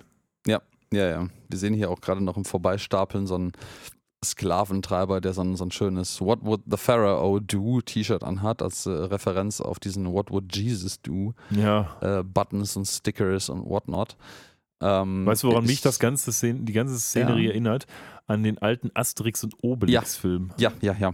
Ich, ich habe auch irgendwie, ich, irgendwas in meinem Kopf sagte auch, ich hoffe darauf, dass ich irgendwas in dieser Episode finde, was man als, als gewollte Hommage daran verbuchen kann. Ich fürchte aber leidigerweise, diese Asterix und Obelix-Filme sind vielleicht so ein französisches, deutsches oder mitteleuropäisches Ja. Ding und ich Ja. habe nicht den Eindruck, dass sie das über den großen Teich nach Amerika relevant rüber geschafft haben. Asterix und Kleopatra, ne? Genau, Asterix und Cleopatra Mhm. im Deutschen. Boah, Ähm, das war ein Film, den habe ich so oft gesehen als Kind, das kannst du das, dir nicht der, vorstellen. der war aber auch, ich sag mal, aktuell zu Zeiten, wo man als Kind einfach Filme, die man gerne mochte, gesuchtet hat. Ich, Ja. äh, in der heutigen neuen Medienzeit ist es vielleicht was komplett anderes, weil auch die Verfügbarkeit von verschiedenen beliebig wiederholbaren Sachen in übrigen gleichbleibender und nicht schlechter werdender Qualität, das war damals auch so ein Ding, ähm, noch eine andere ist. Aber damals, ich, ich weiß nicht, ob ich irgendwo noch die Original-Videokassetten von damals rumfliegen habe, aber die sind so verdammt nochmal durchgenudelt, Ja. dass die Tatsache, dass man noch versteht, was passiert, liegt daran, dass man auswendig wusste, was da passiert. Aber trotzdem, du Ja. hast es ja zu Recht gesagt, man hatte eine sehr limitierte Auswahl an meistens selbst aufgenommenen Videokassetten. Und Oh, wenn man ganz toll war, hatte man immer gestoppt die Aufnahme, wenn Werbung liefen, sonst musste man nämlich die Kack-Werbung immer vorspulen. Genau. Oder ja. später halt an DVDs auch noch, aber ganz am Anfang war das mit den Videokassetten so und ich habe sonntags, ey, ich habe manche Filme habe ich einfach jeden Sonntag geguckt. Mhm. Das ist ja, das macht man ja heutzutage nicht mehr. Also ich kann mich nicht an einen Film erinnern in den letzten zehn Jahren, den ich mehr als einmal gesehen habe, glaube ich. Neuen Film jetzt. Nee, nicht wirklich. Also ein paar vielleicht das ein oder andere Mal, die ich mal geguckt habe. Ähm, Dune habe ich letztens zum Beispiel die Neuverfilmung nochmal geschaut hier. Und ähm, ja, da waren ein paar noch. Ja, aber es ist schon eher selten Ja, ja, geworden. es ist selten. Aber die Verfügbarkeit ist auch eine andere gew Genau. geworden. und das Angebot, Und ne? äh, genau, wenn du die Möglichkeit dazu hattest, hast du sie meistens wahrgenommen, weil du nicht wusstest, wann sie das nächste Mal kommt. Und ähm, äh, DVD, DVD zum Beispiel, ähm, ist auch eine Sache, die kam erst Ende der 2000, Ende der 90er, nicht 2000, Ende der 90er wirklich auf. Und ich äh, glaube, also bei uns zu Hause stand der erste DVD-Player frühestens 99 und da waren wir sehr, sehr früh dabei. Ähm, weil mein äh, Vater damals wie äh, heute noch für eine Videovertriebsfirma gearbeitet hat und äh, das da sehr quasi an der Quelle saß dafür auch. aber ich Und weiß auch auch, die noch, Notwendigkeit da war, das zu Hause auch abspielen zu können. ich weiß auch noch, dass ich zum Beispiel die Herr der Ringe-Filme, ne, in diesen Special-Schubern, diesen Grüne von Die Gefährten und so, Die habe ich auch unzählige Male geguckt und das waren DVDs. Ähm, das war also auch, das war ja 2001 kam der Film raus, dann war es Mhm. wahrscheinlich ein halbes Jahr oder ein Dreivierteljahr später, als es die Edition gab. Das habe ich tausendmal gesehen. Also Das war aber halt nicht mehr die Zeit, wo man irgendwie sowas wie Disney oder Asterix und Nein, nein, Obelix nein, irgendwie gesuchtet hat, weil man halt in dem exakt passenden Alter für solche Filme war. genau. Das war eher so für uns das Alter, wo wir in einem Alter waren, wo man das abgelehnt hat, weil man halt älter sein wollte. So Ja, ein bisschen. richtig. Also da, das mit dem Disney gucken kommt dann irgendwann später wieder erst. ja, Ja. jetzt bald für mich mal wieder mit Kind und so. Mitsingen, ganz wichtig. Oh, ich mache das immer, kein Problem. Ja, ja, ja. ja. So, jetzt kommen wir mal jetzt zu den ja Space singen, Ägyptern. singen, singen tut ja noch wer anders. Und zwar, äh, ja, nicht singen, wirklich beschweren. Unserer, ein, ein Charakter hat es äh, weitergeschafft äh, auf den nächsten Planeten, aber er ist hier auch wieder ein Sklave, nämlich unser Random Australier, der in der How Hermes Requisitioned His Groove Bag Episode äh, in diesem Spa, also in diesem ähm, äh, Wellness-Hotel, was eigentlich äh, so eine Sklavenzentrale ist, äh, nämlich auch schon vorkam als Sklave unten in den Minen. Sklavenzentrale ist Äh, das oh, nicht auch. äh, ja, ja, ja, das ist nochmal was anderes. ähm, ein, äh, ähm, ja, ein, eine, eine, eine, eine Cover-Up-Operation war eigentlich nur dieses Wellness Ja, in der Tat. Ja. Ähm, und hier, ja, die schleppen jetzt Steine, genauso wie es bei Asterix und Obelix war. Die sind da so vorgebunden vor so einem Stein. Und ähm, Bender ist der Einzige, der jetzt irgendwie Motivation hat, weil der irgendwie jetzt mitfiebert, weil er weiß, wofür es gemacht wird. Denn er kann irgendwie relaten zu allen Leuten, die jetzt ein großes Vermächtnis haben wollen und sagt die ganze Zeit, hör mal, Leute, schneller mal. Und wieso machen wir denn hier nur auf vier irgendwie einen Schritt nach vorne? Lass doch auf anderthalb immer machen, geht schneller. Und legt da richtig Tempo an den Tag. Mhm. Und darüber hinaus sehen wir so ein bisschen eine Montage, ja, wie es ist halt so als Sklave und dass man sehr viel ausgepeitscht wird als Sklave. Ja, ja, wir haben hier so eine schöne Zusammenschnitt von diversen Varianten, wie eigentlich immer der gleiche Sklaventreiber. Ja. Vor, Vorarbeiter möchte ich fast sagen, aber das wäre ein bisschen zu euphemistisch. Ähm, hier Leute durch die Gegend scheucht. Also eigentlich die maßgeblich demonstrativ unsere Planet Express Crew-Mitglieder. Ähm, zuerst ist es irgendwie halt äh, Fry und der Australier und noch wer, der von diesem riesigen Block gespannt ist, die den hochziehen sollen. Dann ist es Lila, die irgendwie Dinge tut äh, und äh, genau, die so, so einen Aufzug hochzieht, so einen Flaschenzug. Und auf diesem Flaschenzug ist äh, auf dem Block, den er eigentlich hochzieht, der Sklaventreiber und schlägt Lila. Genau. Äh, und Bender zeigt denen dann so ein bisschen, wie das alles, wie du schon andeutest, äh, besser geht. Nämlich dann auch sagt so, hör mal, weißt du was, ihr seid alle viel zu langsam. Ich äh, schubs dieses Ding jetzt äh, krass nach oben und der schiebt halt wirklich im Affenzahn diesen Steinblock da so eine schräge, äh, schiefe Ebene hinauf, dass der Sklaventreiber nicht hinterherkommt. Und meint so, ey, sag mal, nennst du das Motivation? Ähm, ich zeig dir mal, wie das mit der Peitsche wirklich geht. Du musst das aus der Hüfte rausmachen, so. Und hat dich das nicht auch in der Tat an die Folge erinnert mit Hermes? Weil das ist doch genau dasselbe. Hermes hat doch Ja. damals auch dieses Sklaventreibertum ähm, professionalisiert und das macht Bender jetzt zwar aus anderen Gründen, aber im Wesentlichen doch genauso. Ja, ja, genau. Das, äh, das ist eine sehr schöne, sch- schöne Parallele, die habe ich auch gezogen.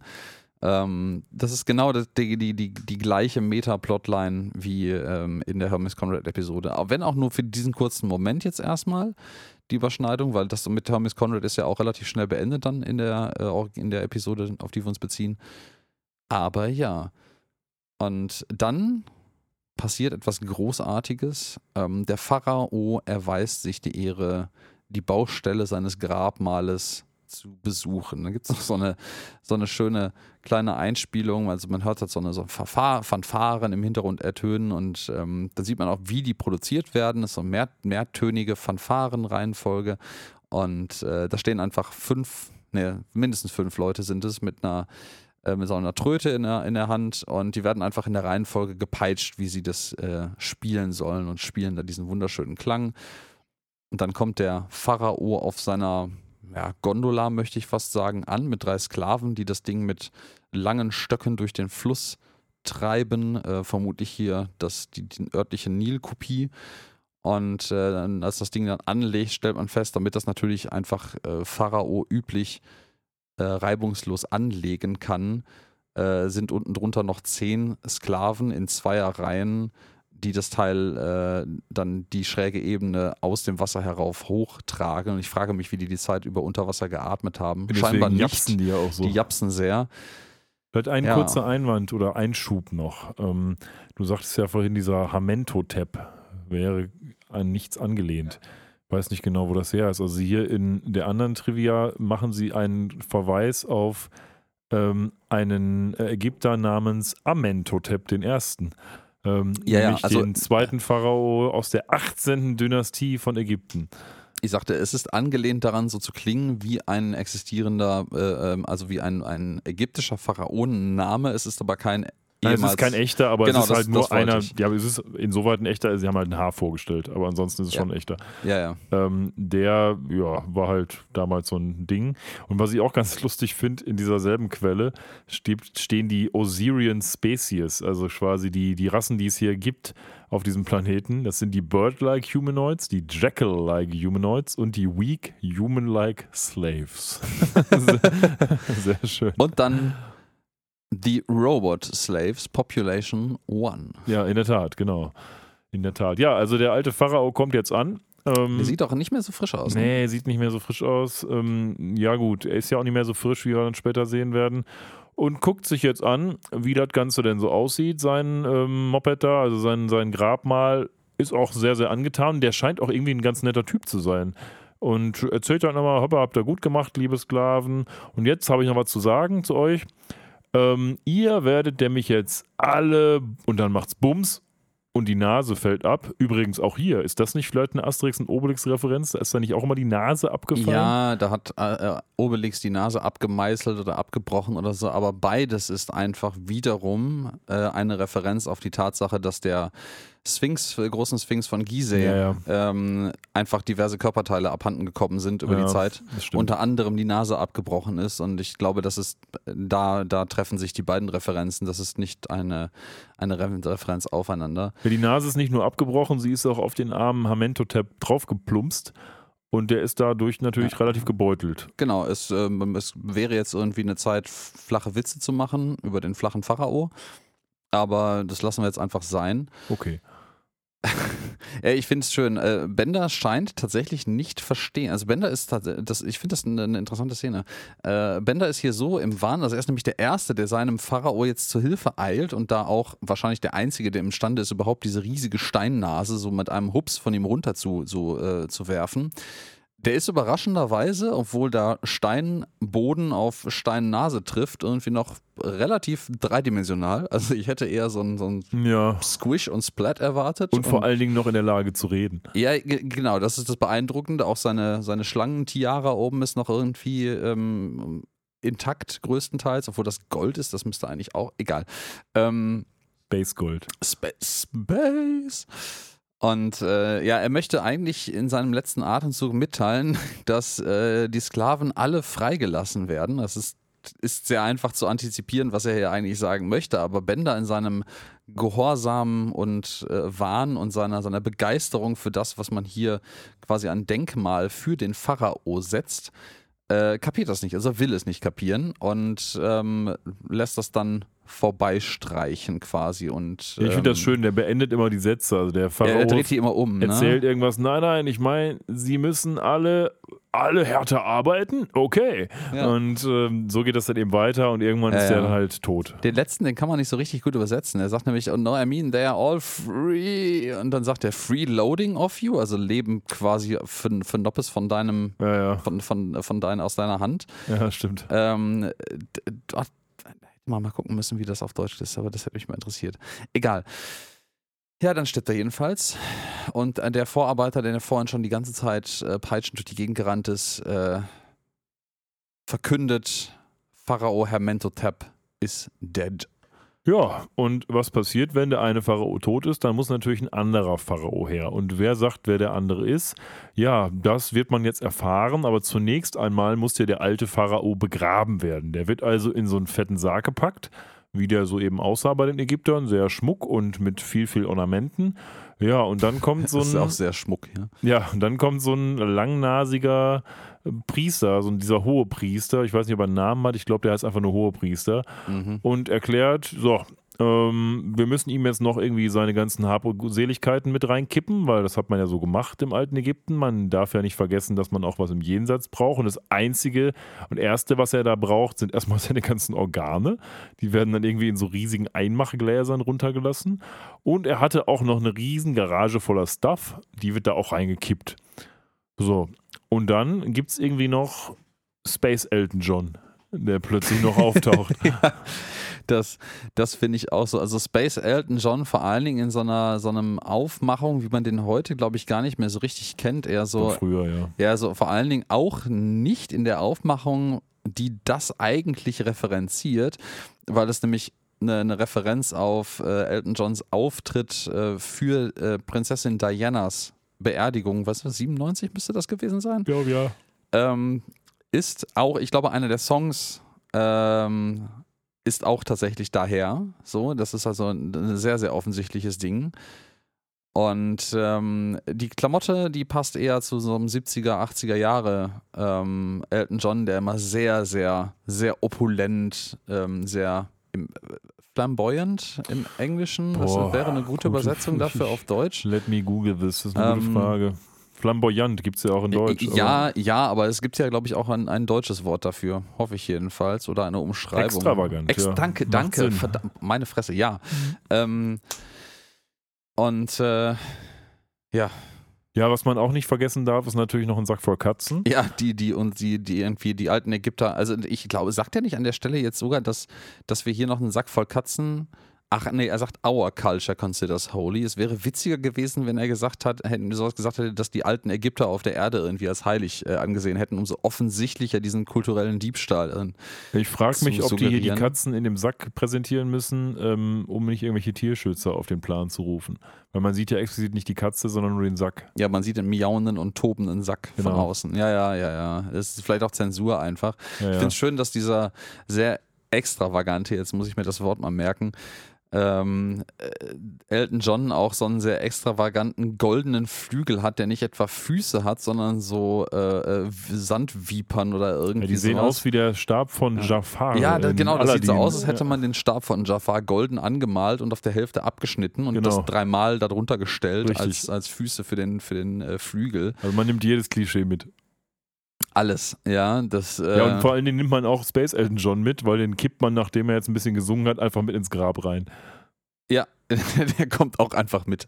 Ja, das ist halt auch sein Lieblingspad wahrscheinlich. Ähm, wer weiß. Ähm, Ja, Was wer so weiß, passiert, wer weiß. ja. Also was- eigentlich ist ja jetzt der Clou der ganzen Nummer, dass erstmal die dicke Lightshow angeht und danach wird jetzt konsultiert die Wall of Prophecy. Ähm, denn auf dieser ja, Wall of Prophecy steht drauf, wer der nächste Pharao sein wird. Und das erscheint mir doch relativ hanebüchen, was wir jetzt hier hören, denn sie sagen uns mehr oder weniger, derjenige, der da irgendwie eingraviert ist, das wird der nächste Pharao. Und dass jetzt Bender wirklich der Einzige ist, der auf die Idee kommt, da gehe ich doch mal hin und mache ein bisschen Fusch und graviere mich da selber ein. Ja, da muss man ja jetzt nur eins und eins zusammenzählen, um das zu machen, Mhm. oder? Ja, da muss man vor allen Dingen auch nur eins und eins zusammenzählen, dass solche Geschichten halt, also wenn das irgendwo mal in so einer Konstellation in der Realität existiert hat, ja, da waren halt, das war nie irgendwie göttliche Intervention oder so ein Scheiß, das existiert einfach nicht. Ähm, das waren immer irgendwelche anderen Machthaber, die halt Huschi Huschi in der Hinterkammer ausgemacht haben, wenn man da jetzt nachts irgendwie dran meißelt und oh mein Gott, der Gott hat gesprochen, äh, wir haben einen neuen Gottkaiser gewählt. Genau. Ja, also äh, ja, äh, finde ich völlig plausibel deinen Einwand. Es ist extrem unplausibel, dass niemand anderes hier mitten in der Nacht äh, anfängt, äh, an dem, ich hätte fast Graffiti gesagt, an der Steinwand rumzumeißeln, äh, äh, um da seine Fresse drauf zu bügeln. Auf der anderen Seite hatte vielleicht einfach kein Sklave einen Meißel. Denn er hatte ja nur Bänder den Tadesbauch. Naja, genau genommen hat er ja auch gar keinen Meißel, sondern der kloppt halt einfach Stimmt, nur ja. seinen Kopf in die Wand Ja, aber rein. auch das kann kein normaler Sklave, weil Bender ist der einzige Roboter. kannst, kannst du schon, aber machst nur einmal. Ja, gut, aber hier wirst du auch kein Pharao mehr, weil dann wirst du direkt ins Grab geschmissen mit den Katzen. Ja, das ist auch schlecht. Ah, ja, schön. Ja, ist auch. Er war ein großer Pharao, er lebte nicht lang. Wie machen die das dann mit dem Grabmal? Also musst du dann, musst du dann während der Amtszeit des nächsten wirklich amtierenden Pharaos zwei Grabmäler bauen? Eins für den, der halt nie Ja, angetreten Schaffen hat? die nicht so schnell, ne? Das nee, das wird schwierig, ne? vielleicht haben die so ein Sammelgrab, keine Ahnung. ja, ja, ja, vielleicht freeloaden die dann erst recht. Ja. Ja.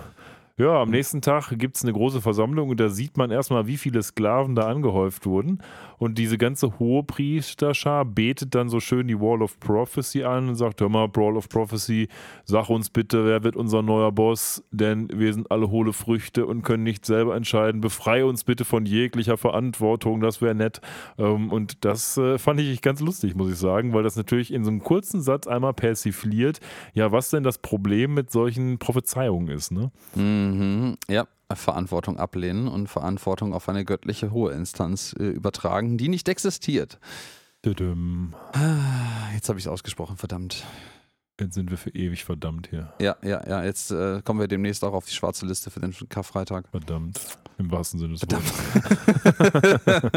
well played, Sir. Ja, I, ja, äh, ja. I tip my hat ja, to you. also, also Bender hat sich ja am letzten Tag, an der letzten Nacht eingemeißelt und natürlich ähm, sind dies alles Hohlköpfe, wie sie ja selbst auch schon gerade gesagt haben, und Mhm. sagen, hör mal, wenn die Wand das sagt, dann wird es wohl stimmen. Da ist er ja schon, der Bender. Lieber Bender, du bist unser neuer Pharao. System gesprengt. Boom. Puh, Mic Drop.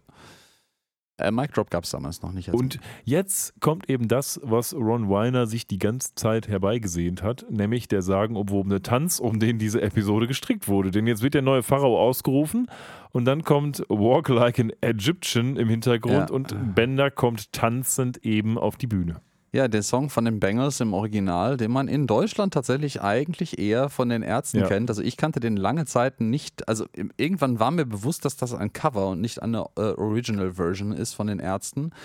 Aber das wusste ich auch lange Zeit lang nicht. Und ähm, in Deutschland wirklich bekannt als äh, äh, Gehen wie ein Ägypter. Gehen Ja, wie ein Ägypter. Ägypter. Din, din, din, din, din, din. Ähm, Eigentlich kein schlechter Song so. ja, ja, ja, ja. Das, äh, ich habe das auch tatsächlich, ich habe eine, äh, ne, ne, so, ich glaube, so eine Compilation-Album von den Ärzten mal irgendwann äh, von, von ähm, Bekannten meiner Eltern, meine ich, geschenkt bekommen.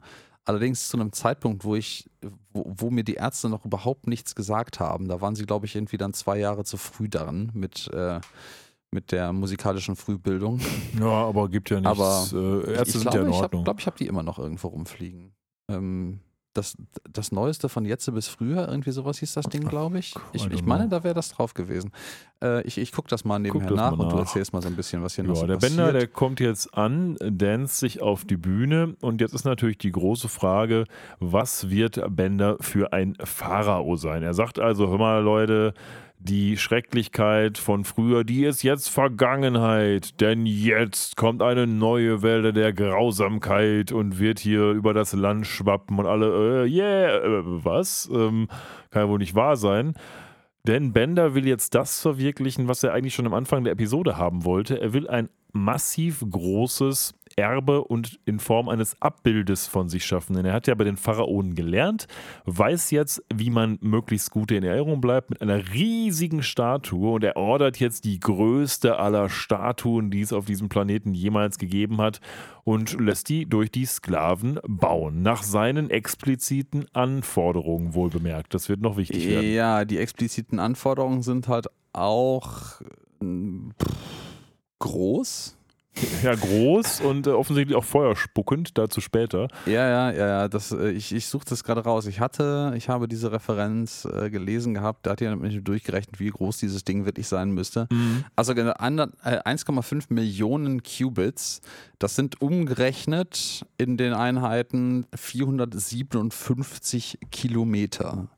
Hoch. Hoch, ja, ja. Hoch. Ja. Was ist noch? 475? 75 waren es? 457 Ja, Kilometer. 57 Kilometer hoch. Ja. Wie, wie hoch war dieser Mons? Hast du nicht gesehen da in der letzten äh, Episode? Olympus Mons ist Ja. äh, 22 Kilometer hoch. Ja, okay. Ist also eher klein. ja, und so. eigentlich ja schon eher groß. Also dementsprechend ja, ja, ja, ja, genau. Also das ist, äh, ist absurd hoch. Und, also und die, einfach. die 600 Kilometer Umland drumherum nicht zu vergessen. Ähm, das Witzige ist, und ich frage mich gerade, ich muss einen Moment zurückspielen, äh, spulen, weil wir haben jetzt, ich habe jetzt zwei Quellen, die, wo sagt er denn, wie groß das Ding sein soll? Wo kommt denn die Szene?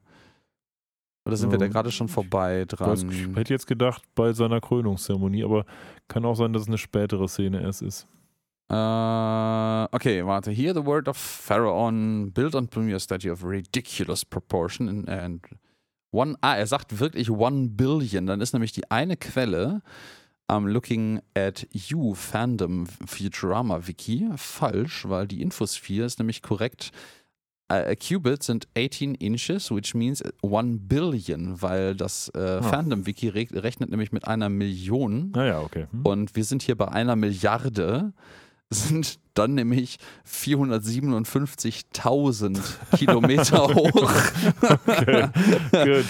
ähm, Dafür sind sie schnell, das muss man sagen. das ist definitiv größer als Olympus Hatte, Mons. hatte einer mal die Statik berechnet? Also das ist, äh, ah, hm. Grüße gehen raus. bricht der äh, Planet dann ein? Grüße gehen raus an Burj Khalifa. Ja, Ja, ähm, also, äh, um das mal to scale. Also für mich persönlich 457.000 Kilometer sind halt schwierig vorzustellen. Abseits Ja. davon, dass in meinem Kopf irgendwie festgesetzt ist, Gesch- Lichtgeschwindigkeit sind etwa 300.000 Kilometer pro Sekunde. ja, was hat ja mit den Links zu tun? Das heißt also, wenn du am Fuße dieser Statue ein, also andersrum, die Flammen, die jetzt, ja, die, die wir später sehen werden, die aus seinem Mund kommen, sind ja, Ja. ein bisschen weiter unten. Das heißt, wir Ja. sagen wir mal, einen guten Willens, die Flammen sind auf 300.000 Kilometern Meter Höhe. Hm. Wenn die angehen, brauchst du, wenn du unten stehst und das beobachtest, eine Sekunde, bis du sie sehen kannst. Ja, Also auch das ist ein bisschen Gut. schwierig vorzustellen, weil das immer noch albern schnell ist. ja. Ähm, das ist etwa 36 Mal der Durchmesser der Erde. Hm. Das ist ein Drittel des Durchmessers der Sonne oder ein bisschen größer als die Entfernung Erde-Mond. Ja, gut. Wir wissen ja nicht, wie groß der Planet ist, auf dem das Ding gebaut wird. Aber ich fürchte, fürchte, der wird einbrechen, beziehungsweise die Statue wird einbrechen. Wir, wir sehen das später ja so ein bisschen. Ähm, und das können, man könnte wahrscheinlich daraus hin extrapolieren, auch wenn das Scaling mit den gleichzeitig sichtbaren Personen überhaupt nicht passt später. Aber man könnte, wenn man jetzt zumindest das Scaling Planet drunter versus Statue oben drauf, kann man rumrechnen, wie groß dieser Planet sein muss. Und ich glaube, es ist ein lächerlich riesiger Planet. Erstens das, aber zweitens sieht man auch, dass die bisherigen Statuen, die zwar kleiner sind, aber auch nicht so viel kleiner, auch wahnsinnig riesig sein müssen. Also absurd. Ja, ja, riesig. genau, weil äh, ich, ich glaube, der, man sieht im Hintergrund jetzt hier auch, wo sie den Fuß äh, äh, aufstellen. Und äh, im Hintergrund sieht man, ich mutmaße mal so eine Wiedergabe der großen The Great Pyramid of Gizeh. Das sind ja also zwei nebeneinander. Ähm, und ich glaube, auf die stützt Benders Statue später seinen rechten Fuß drauf, um halt so zu Genau. demonstrieren, so ich mache euch klein. Auch das passt vom Skating her echt nicht. Nein, also außer die Pyramide ist hier viel, viel größer, aber okay. Dann, ich, ich mag noch dieses, äh, was wir gerade hier sehen, dieses schöne kleine äh, Hommage an so ähm, Eintritts-, Arbeitsunfälle. ja, Arbeitsunfalls, ähm, ähm, Vermeidungsmaßnahmen und ähm, Schilder. Man kennt das immer so, so und so viele Tage seit dem letzten Unfall in diesem Betrieb. Ähm, ich, ich glaube, um ehrlich zu sein, ich habe das immer nur humoristisch verarbeitet gesehen. Ich habe das nie real als ernst genommenes Schild in, einem, in einer, einer Firma jemals gesehen. Ich behaupte aber schon, gerade in so also metallverarbeitenden Fabriken oder allgemein auch äh, Firmen, in denen viel körperliche Arbeit passiert mit Unfallpotenzial, ist, kann sowas üblich sein. Ja, da steht jedenfalls Zero Days und es ist der Morgen des nächsten, nächsten Tages und Fry will in Fry-Manier gerade die Eins dran nageln und nagelt aber leider seine Hand fest. Praktischerweise hat er den Nagel so dermaßen nicht in das Schild getroffen, dass das Schild wieder runterfällt und da wieder die Null hängt. Finde ich sehr, sehr schön. Ja, das ist jetzt hier wieder so eine kleine Montage von verschiedenen kleinen Gags, so wie der, den du gerade benannt hast, oder dass ähm, Bender jetzt plötzlich auf Lila und Fry von so einem, auf so einem Thron rumgetragen wird. Ja, und dann sieht man eben, wie die Statue gebaut wird und am Ende des Tages ist sie fertig. Und man weiß auch überhaupt nicht, wie lange das gedauert hat, aber es kommt einem so vor, als hätte das jetzt irgendwie ein paar Tage gedauert. Ja, das sieht, ich. also äh, ich glaube tatsächlich auch, dass das Innuendo hier an den zusammengeschnittenen Zwischenszenen ist, das ist am Abend des nächsten Tages, weil wir sehen, wie Fry? Wow. die Eins dran nageln möchte an dieses Schild, das er nicht hinkriegt, weswegen der erste unfallfreie Tag nicht passiert. Und dann, was ja so suggeriert ist, ist morgens früh ist, weil morgens früh würde man den nächsten Tag anbrechen, der dann unfallfrei ist.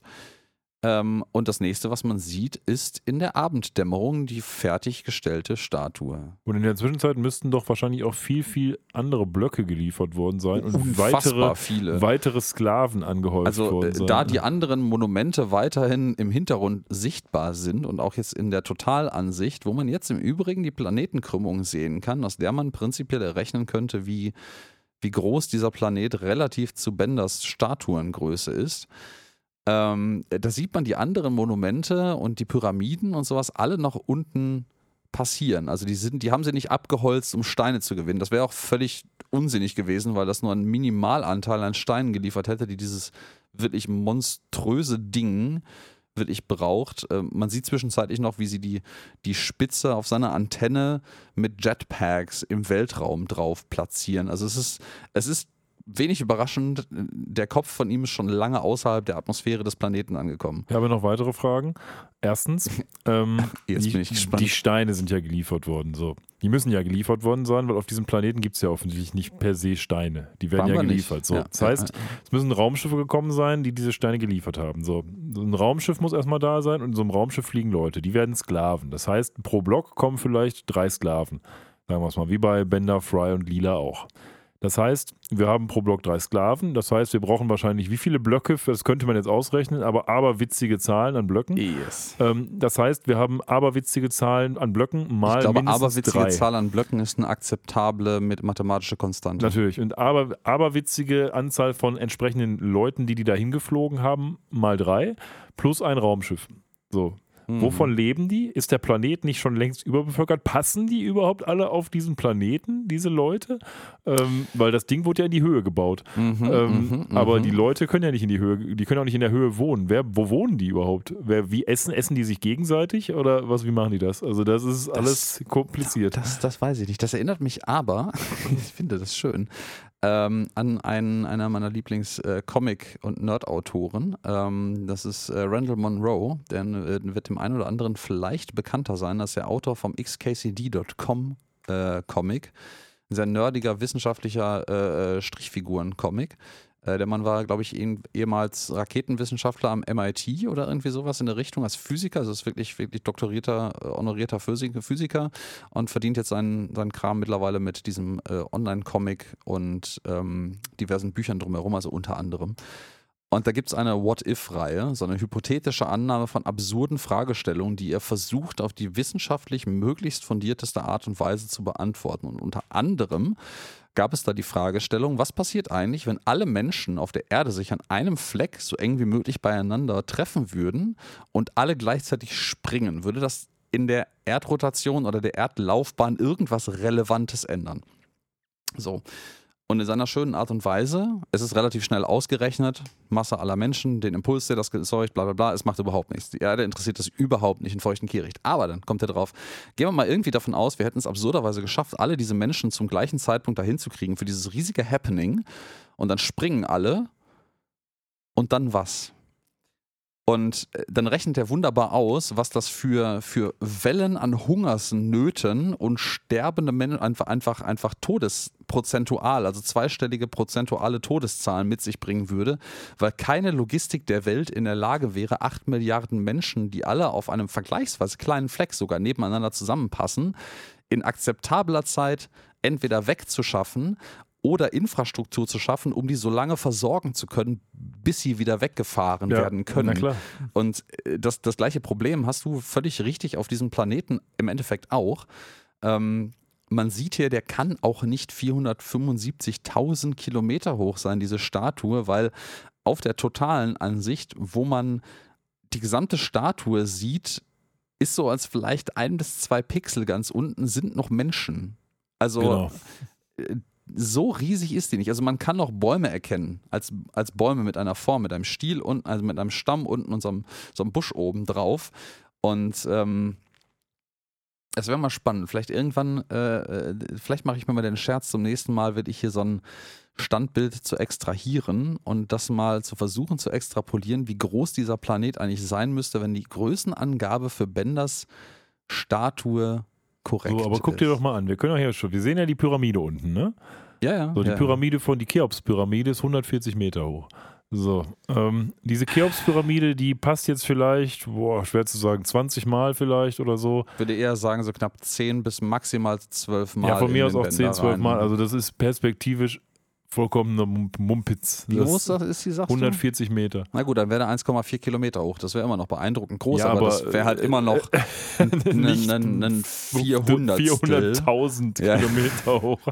Also das ist, ähm, naja gut, ich meine, das ist natürlich auch Futurama. Es ist jetzt natürlich hier keine, keine wissenschaftlich absolut äh, faktisch fundierte Geschichte. Ja, aber es ist ja schon eine Serie die sehr, sehr gerne sehr wissenschaftliche Spitzfindigkeiten und Referenzen einbaut. Ich erinnere nur an die Berechnung, wie schnell das Planet Express ja. Raumschiff fliegen muss und dass das in Teilen ja so ein bisschen konsistent war für eine Weile mal. Also ich hätte mir gewünscht, dass man zumindest einen zeigt, wie ein Sklave von Bender herabwürdigend behandelt wird, weil man sich an seine Größenvorgaben nicht gehalten hat. Weil es ist plausibel, dass Bender solche Megalomaniac-Vorstellungen davon hat, wie groß seine Statue zu sein hat. Aber vielleicht hätte man eine kleine Szene einbauen sollen, wo er einmal auf den Boden der Tatsachen zurückgeholt wird. Aber man hat ja genau das Gegenteil gemacht. Denn jetzt ähm, kommen die und gucken sich die Statue an. Also Bender kommt und guckt sich die Statue mit den Hohepriestern an. Und die sagen sogar, hör mal Bender, wir haben uns explizit an deine Vorgaben gehalten. Das heißt, die haben explizit diese One Million, äh, Billion Qubits Statue gebaut. Das Problem an der ganzen Sache ist, ähm, der Bender, der ist nicht so richtig happy. Der sagt zwar, ja, ja, das ist schon ganz okay, aber irgendwie äh, hätte auch schon ein bisschen besser sein können. Also vielleicht macht das nochmal. Ja, Megalomania, Größenwahnsinn. Ich äh, bleibe dabei. Der ist nicht, also äh, man merkt hier das zugrunde liegende Problem bei Bender, wenn man ein bisschen tiefenpsychologischer gerade in Bender einsteigt für den Dauer dieser Episode, weil wir hier ja schon so ein bisschen abweichend ist zum bisherig entwickelten Bender. Äh, das zugrunde liegende Problem ist nicht, dass er, dass er wirklich äh, will, dass die Leute sich an sein Lebenswerk erinnern. Er ist, er ist immer noch nicht zufrieden damit. Also, das ist das geht schon irgendwie in einen größenwahnsinnigen Narzissmus oder sowas fast über. Es ist ein bisschen Stammtischpsychologie hier, aber ähm, das ist, es ist schon sehr krass. Naja, und Ja, der er Hohe Rat, der ähm, fällt hier dann eine Entscheidung. Da sind wir wieder bei den, bei den politischen Entscheidungen, die vielleicht auch bei dem einen oder anderen Pharao oder allgemeinen Anführer eines Staates, der scheinbar souverän das Land leitet, zum vorzeitigen Ableben und ungünstigen Herzinfarkt-Timings geführt haben könnte. Ähm, ja, der Pharao stirbt kurzfristig. Also der wird bei lebendigem Leibe mum- mumifiziert von denen, also eingerollt und dann äh, in sein eigenes Grabmal geschmissen. Ja, Und, alle freuen äh, sich darüber auch scheinbar. Ja, fast Aber Bender sagt dann noch so, immer, was ist eigentlich mit meinen Dienern? Und dann sagen die oben, ja, stimmt, hier, bitteschön. Und schmeißen Lila und Fry hinterher. alle. Jo.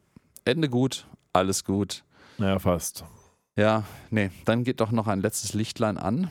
Und äh, Li- Lila hat ein Streichholz mit. Und ja, die sind halt jetzt in diesem Grabmal. Das sind so geile Bilder von Pharao Bender, der halt so geht wie ein Ägypter, wie die halt so gehen.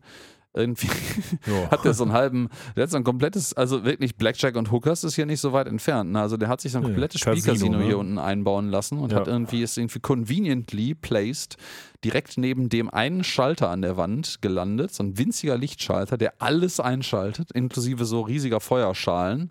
ja, auch hier steht ein Space Goldener Bender, nur eins verstehe ich nicht. Space Gold, das ist eine neue Farbe. Ja, weiß nicht, aber es, so, gehe ich jetzt einfach mal von aus. ähm, und eins verstehe ich nicht so ganz, wenn das doch sein Ableben jetzt hier unterstützen soll, also wenn der da die Ewigkeit verbringen soll, warum kommen denn dann Schlangen aus den Wänden? Ja, um eine Anspielung auf Indiana Jones zu machen, aber Ja, vielleicht auch generisch so ein bisschen Tomb Raider und alle Anleihen daran noch. ja, aber was, was bringt das denn? Also der Plan ist doch, dass man hier eine schöne Zeit haben soll und was sollen die Schlangen? Ja, vielleicht ein Add-on von den Sklaven.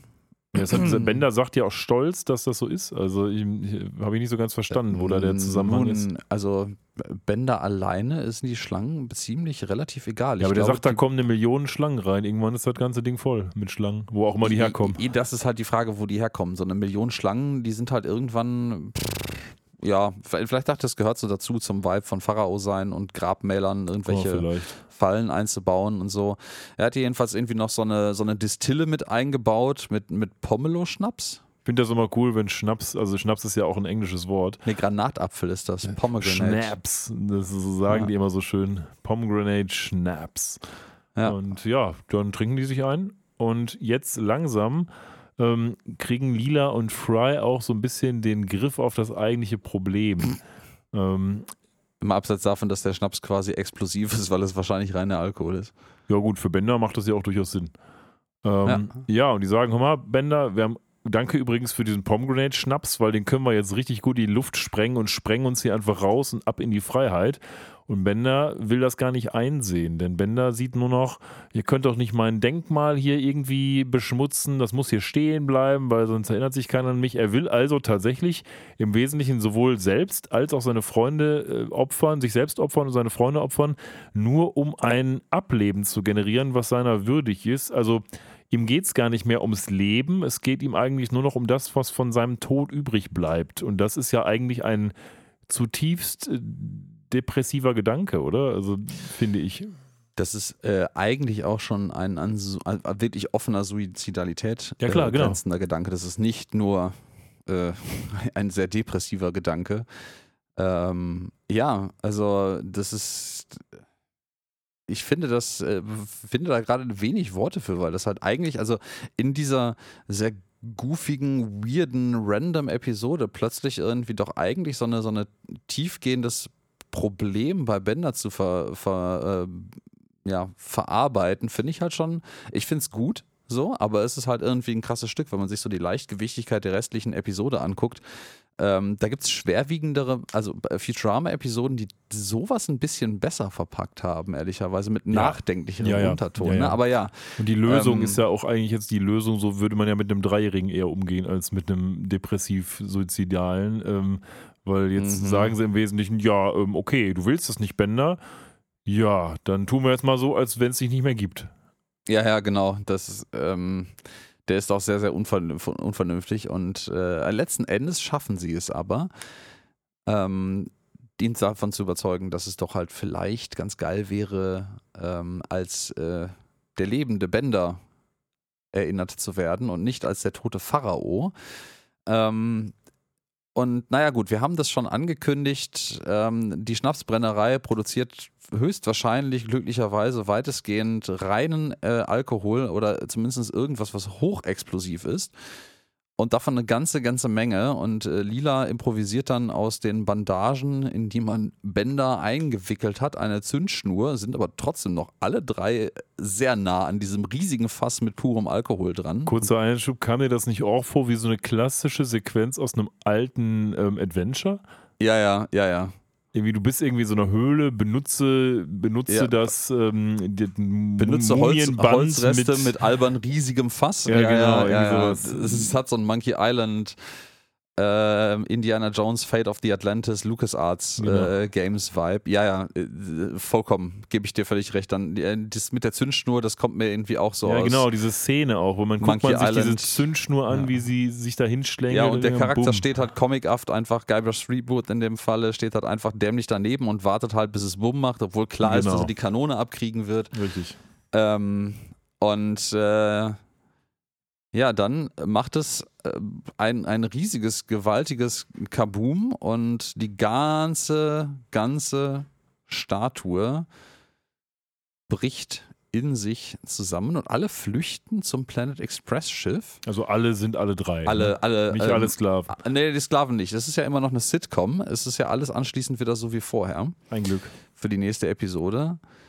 Und äh, man sieht noch eine letzte Einstellung, wie das Planet Express Schiff emporsteigt und durch die Flammen, die noch aus Benders äh, Statue herausschießen und dann noch ein letztes Remember Me von sich gibt. Frage: Ähm, Müsste nicht, wenn die Statue jetzt einstürzt, aha. müsste der erste, wenn die oberen Steine jetzt auf den Planeten fallen, sind die dann nicht schon schnell und schwer genug, um den Planeten signifikant zu beschädigen? Wenn die wirklich according to the textbook 457.000 Kilometer hoch ist, Ist da ähm, nicht so ein Meteoriteneinschlag-Style irgendwie? Ich, ähm, äh, du, ich, ich glaube rein statisch und, und Gravitations, vor allem, da müssen wir langsam mal in Scale rechnen, wo wir die Gravitation von dem Gebäude mit einbeziehen müssen. Ich glaube eher, das Problem ist, wenn dieser Planet sich noch weiterhin mit Tag-Nacht-Zyklus um sich selber dreht, dreht sich ja die ganze verkackte Statue mit. Ja. Und wenn die oh, vielleicht mal irgendwie einen relevanten Prozentanteil der Masse des Planeten jetzt mittlerweile ausmacht durch die ganzen gelieferten Steine, dann dreht der Planet sich nicht mehr um seine eigene Mitte, sondern dann eiert er irgendwo um diese Statue herum. ja. Und wenn der untere Teil davon weggesprengt wird, dann fällt die Statue nicht runter, dann bleibt die einfach Ja, da. stimmt dann, ja, ja. Also die, weil ja viel mehr von der Statue im schwerelosen Raum existiert, als wirklich unten in dem, in Stimmt, dem so Schwerkraftbereich. Mond also, oder was. Ja, Ja, ja, du hast dann so einen, so einen neuen Mond oder irgendwelche absurden anderen Effekte. Mhm. Ich, hab, ich weiß auch nicht, ob das irgendwo auch XKCD war, aber ich habe sowas im Kopf, wo man ähm, Genau, das, das Ding ist, äh, das, das Modellexperiment ist, du baust einen Planeten, der genauso schwer ist wie die Erde, weil Gravitation ja von, von der Masse, also nicht schwer, sondern von Masse abhängt.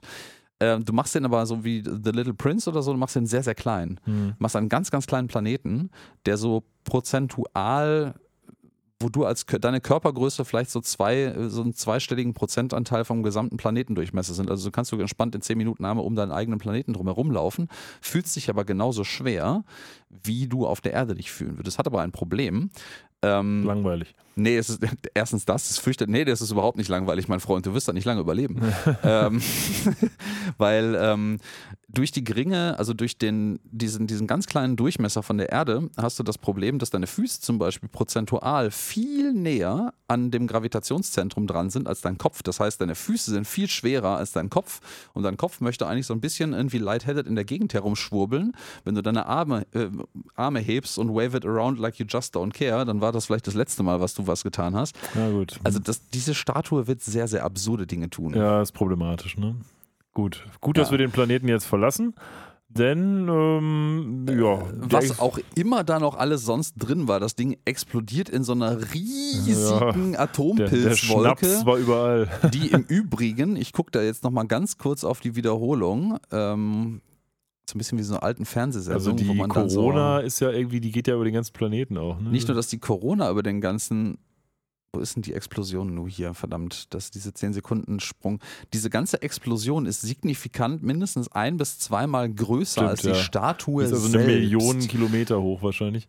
Und hier hat man noch einen viel besseren Shot, wie man die Größe von dem Planeten relativ zu Stimmt. der Statue einschätzen kann, weil man Mhm. hier viel mehr äh, Kurven sieht. Ja, stimmt. Ja, Stimmt. schöne äh, Hassgrüße, Hast nicht wahrscheinlich Hassgrüße, so ein aber Grüße Sechstel gehen vom raus an die Planeten. Flat Earther. So ein Sechstel Planet oder so hast du hier auf dem Bild. Ja, ja. Ähm, ich äh, kann nur noch rezitieren, auch aus dem Audiokommentar der Episode, wo gesagt wurde, ja, das ist die entschärfte Version. Mhm. Ähm, hier sieht man halt, wie so eine riesige Atompilzexplosion und Druckwelle über den, den Planeten zieht, aber man sieht das nicht alles völlig unverständlicherweise bei der Größe dieser Explosion, nicht alles auf diesem Planeten völlig verwüstet ist. In der Originalversion sollte der ganze Planet in die Luft fliegen. Ach so, Restlos. Okay. Ja, das wäre vielleicht auch ein bisschen hart ja, so, gewesen. so, was war das Tatooine-Style? Ähm, Tatooine ist nicht in die Luft Nee, wer war denn das geflogen. noch? Du meinst Alderan. Alderan. Alderan, danke, ja. Ja, jetzt haben wir noch kurz eine Moral, in Anführungsstrichen. Denn Lila sagt Bender auf dem Rückflug, komm mal Bender, ja, ich verstehe das zwar, dass du gerne ähm, von allen Leuten gekannt und erinnert werden willst, aber das kannst du auch jetzt machen, wo du weiterlebst. Und Bender fragt sich, wieso das denn? Das kann ja wohl nicht wahr sein. Ja, du hast doch jetzt ein wunderbares Erbe als tyrannischer Diktator auf diesem Osiris-4-Planeten. Und das scheint Bender ganz gut zu gefallen. Und das löst ihn auch scheinbar aus seiner depressiven Phase wieder etwas heraus. Ja, ja, aber er ist auch direkt wieder so ein bisschen äh, Grandeur, ähm, ja, größenwahnsinnig. Weil er sagt so, Helmsman, also äh, ähm, Steuermann, setzt seinen Kurs auf die Erde und die fliegen dann auf einen so einen, so einen erdähnlichen Planeten zu. Ja, ja. Ähm, es ist so ein bisschen Foreshadowing von so ähm, Osiris 4 Down, Earth Next. Ja, ja. Wird natürlich nie wieder aufgegriffen. Wird nie wieder aufgegriffen werden, dies, Stimmt. diese Story Arc, äh, und fliegen auf einen erdähnlichen Planeten zu, der bei näherem Hinblicken tatsächlich sehr komische Konstellationen an ähm, Kontinentalplatten bzw. Kontinenten im Allgemeinen enthält und äh, tauchen in die Atmosphäre ein und dann hört man nur Lila noch sagen, so, oh, that's not Earth.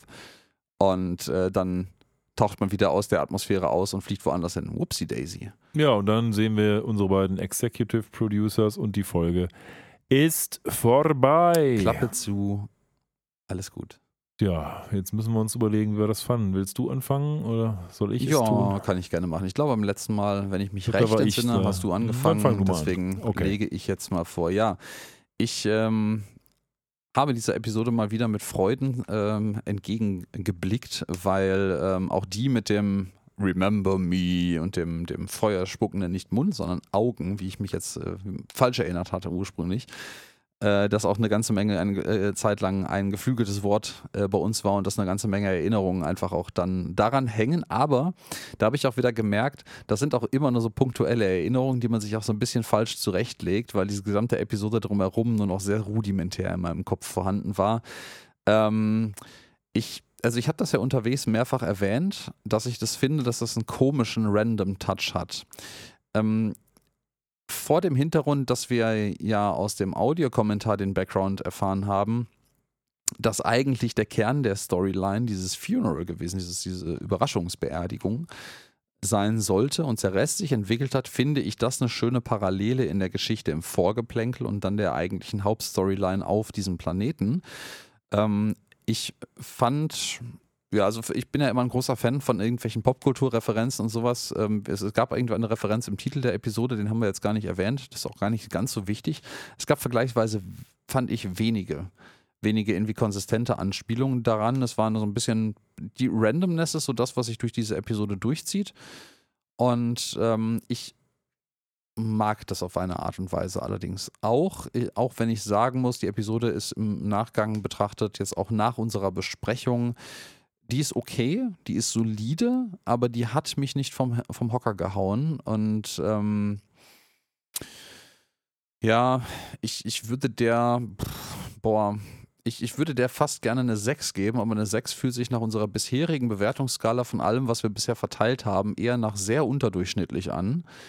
Ähm, aber vielleicht müssen wir da einfach mal die, ähm, die Score niedriger setzen. Und ich traue mich jetzt mal einfach einer mittelmäßigen Episode eine 6 zu geben. Heftig. Ähm, ja, ich äh, schieße mal eins vorweg. Ich fand jetzt unsere Besprechung hat mir mehr Spaß gemacht als diese Episode irgendwie. Ähm, das ist zwar regelmäßig so, aber das liegt nicht immer nur daran, dass da ein gewisses Gefälle ist. Ähm, und ich nehme jetzt auch schon mal die Wertung vorweg. Sechs war auch das, was in meinem Kopf herumgeisterte und ich würde genau auf dieser Schiene auch mitgehen. Warum? Weil ich finde, diese Episode ist so ein bisschen too much, was sie am Anfang vom Zuschauer verlangt. Man muss so ein paar Biegungen mitgehen, die plötzlich einen Charakter umformen oder wieder auf Reset setzen, den wir in den letzten Episoden anders kannten. Und dafür gibt mir die Episode am Ende nicht so viel. Da ist jetzt irgendwie nicht die krasse Moral oder die krasse Auflösung. Das macht man irgendwie wahrscheinlich, weil man sich gedacht hat, ja, das wäre mal lustig, wenn der Bender jetzt ein Ägypter ist und sich eine fette Statue baut. Und wie man jetzt da hinkommt, das müssen wir uns jetzt mal überlegen. So fühlt sich das für mich an. Und so kann es ja auch gewesen sein, weil wir haben ja gelernt, der Tanz äh, war das Erste. Ähm, das ist auch per se nicht schlimm, aber ich finde, man hat hier irgendwie das Gefühl, auf diesem Planeten ist ihnen so ein bisschen der Saft ausgegangen, weil immer mal so eine Montage kommt mit ein paar netten Witzen, aber das ist jetzt auch keine besonders hohe Gagdichte. Wir haben irgendwie eine lange Reise auf so einem Schiff. Das fühlt sich alles so gestreckt an und das, was man dort hätte kürzen können, hätte ich mir lieber in einer kleinen Geschichte, die uns hinführt, am Anfang gewünscht. Also finde ich auch die Pace nicht so super bei dieser Episode. Wir haben natürlich ein paar Anspielungen. Wir haben ja jetzt auch einige äh, Minuten darüber gefachsimpelt, wie das so ist mit der Höhe und so. Das macht ja auch Spaß. Aber da gibt es doch aus meiner Sicht deutlich kongruenter und auch spannendere Episoden bei Futurama zu entdecken. Und vor dem Hintergrund würde ich auch sagen, 6 ist die angemessene Wertung für diese nicht schlechte Episode, aber nun mal eben beileibe auch nicht herausragende Episode.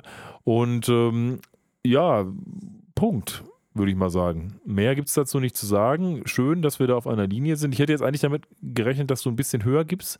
Ähm, aber ist doch gut, dass wir uns mal komplett einig sind. Sehr schön. Äh, das hatten wir ja schon ein paar Mal, nicht so übermäßig häufig. Ich habe irgendwann auch aufgehört, diese Tabelle zu führen, die wir anfangs mal hatten. Aber äh, ja, dem hinzuzufügen, ich äh, finde auch die, die Randomness von ähm, dem Charakter Bender ein bisschen äh, fehlplatziert an der Stelle. So etwas. Ich mag generell, dass diese Episode eine neue Art von Randomness, also meine für mich empfunden neue Art von Randomness einführt. Aber das mit Benders Persönlichkeitsentwicklung, das passt nicht so richtig rein, weil das, das, wäre, das wäre aufgehoben gewesen in der Anthology of Interest Episode, die What If Machine, weil das dann auch Kanon passen würde zum Rest, aber genau. so ist das nicht so gut. Und was mir gerade bei deiner Ausführung auch noch aufgefallen ist, als Nachklapp noch, ähm, dieses Größenverhältnis-Dings. Ich finde, das ist fast ein bisschen ein Fauxpas von äh, Futurama, dass man das nicht präziser ausgearbeitet hat. Also wenn er schon so eine oddly specific number in so einer absurden Größenordnung nennt, dass man da, da wäre so viel Potenzial gewesen, noch den ein oder anderen Wissenschaftsphysikerwitz einfließen zu lassen, den Professor zu Rate zu ziehen, der einem erzählt am, am Space-Telefon, dass das totaler Quatsch ist, dass das nicht funktionieren wird und den Planeten lustig in der Gegend herumtaumeln lassen, wenn sie das äh, umgesetzt haben, dann tatsächlich doch. Ähm, da wäre Potenzial gewesen, es noch wesentlich nerdiger, witziger zu machen, ohne viel Zeit in der Episode damit zu verballern. Und das finde ich halt, ist eine sehr verpasste Chance. So, mit diesen Abschiedsworten müsst ihr eins noch bedenken. Das war jetzt erstmal die letzte Episode in unserem normalen Turnus. Wir verlassen jetzt, sage ich mal, Old Futurama und beim nächsten Mal werdet ihr schon eine Review von der neuen Episode kriegen. Und darauf freuen wir uns alle. Lasst uns mal hören, wie ihr die dann fandet, die neue Episode. Ich hoffe, das wird gut. Ich glaube, das wird gut, aber wie es wird, das wissen wir erst später. Und mit den Witten, sag ich mal, bis dann.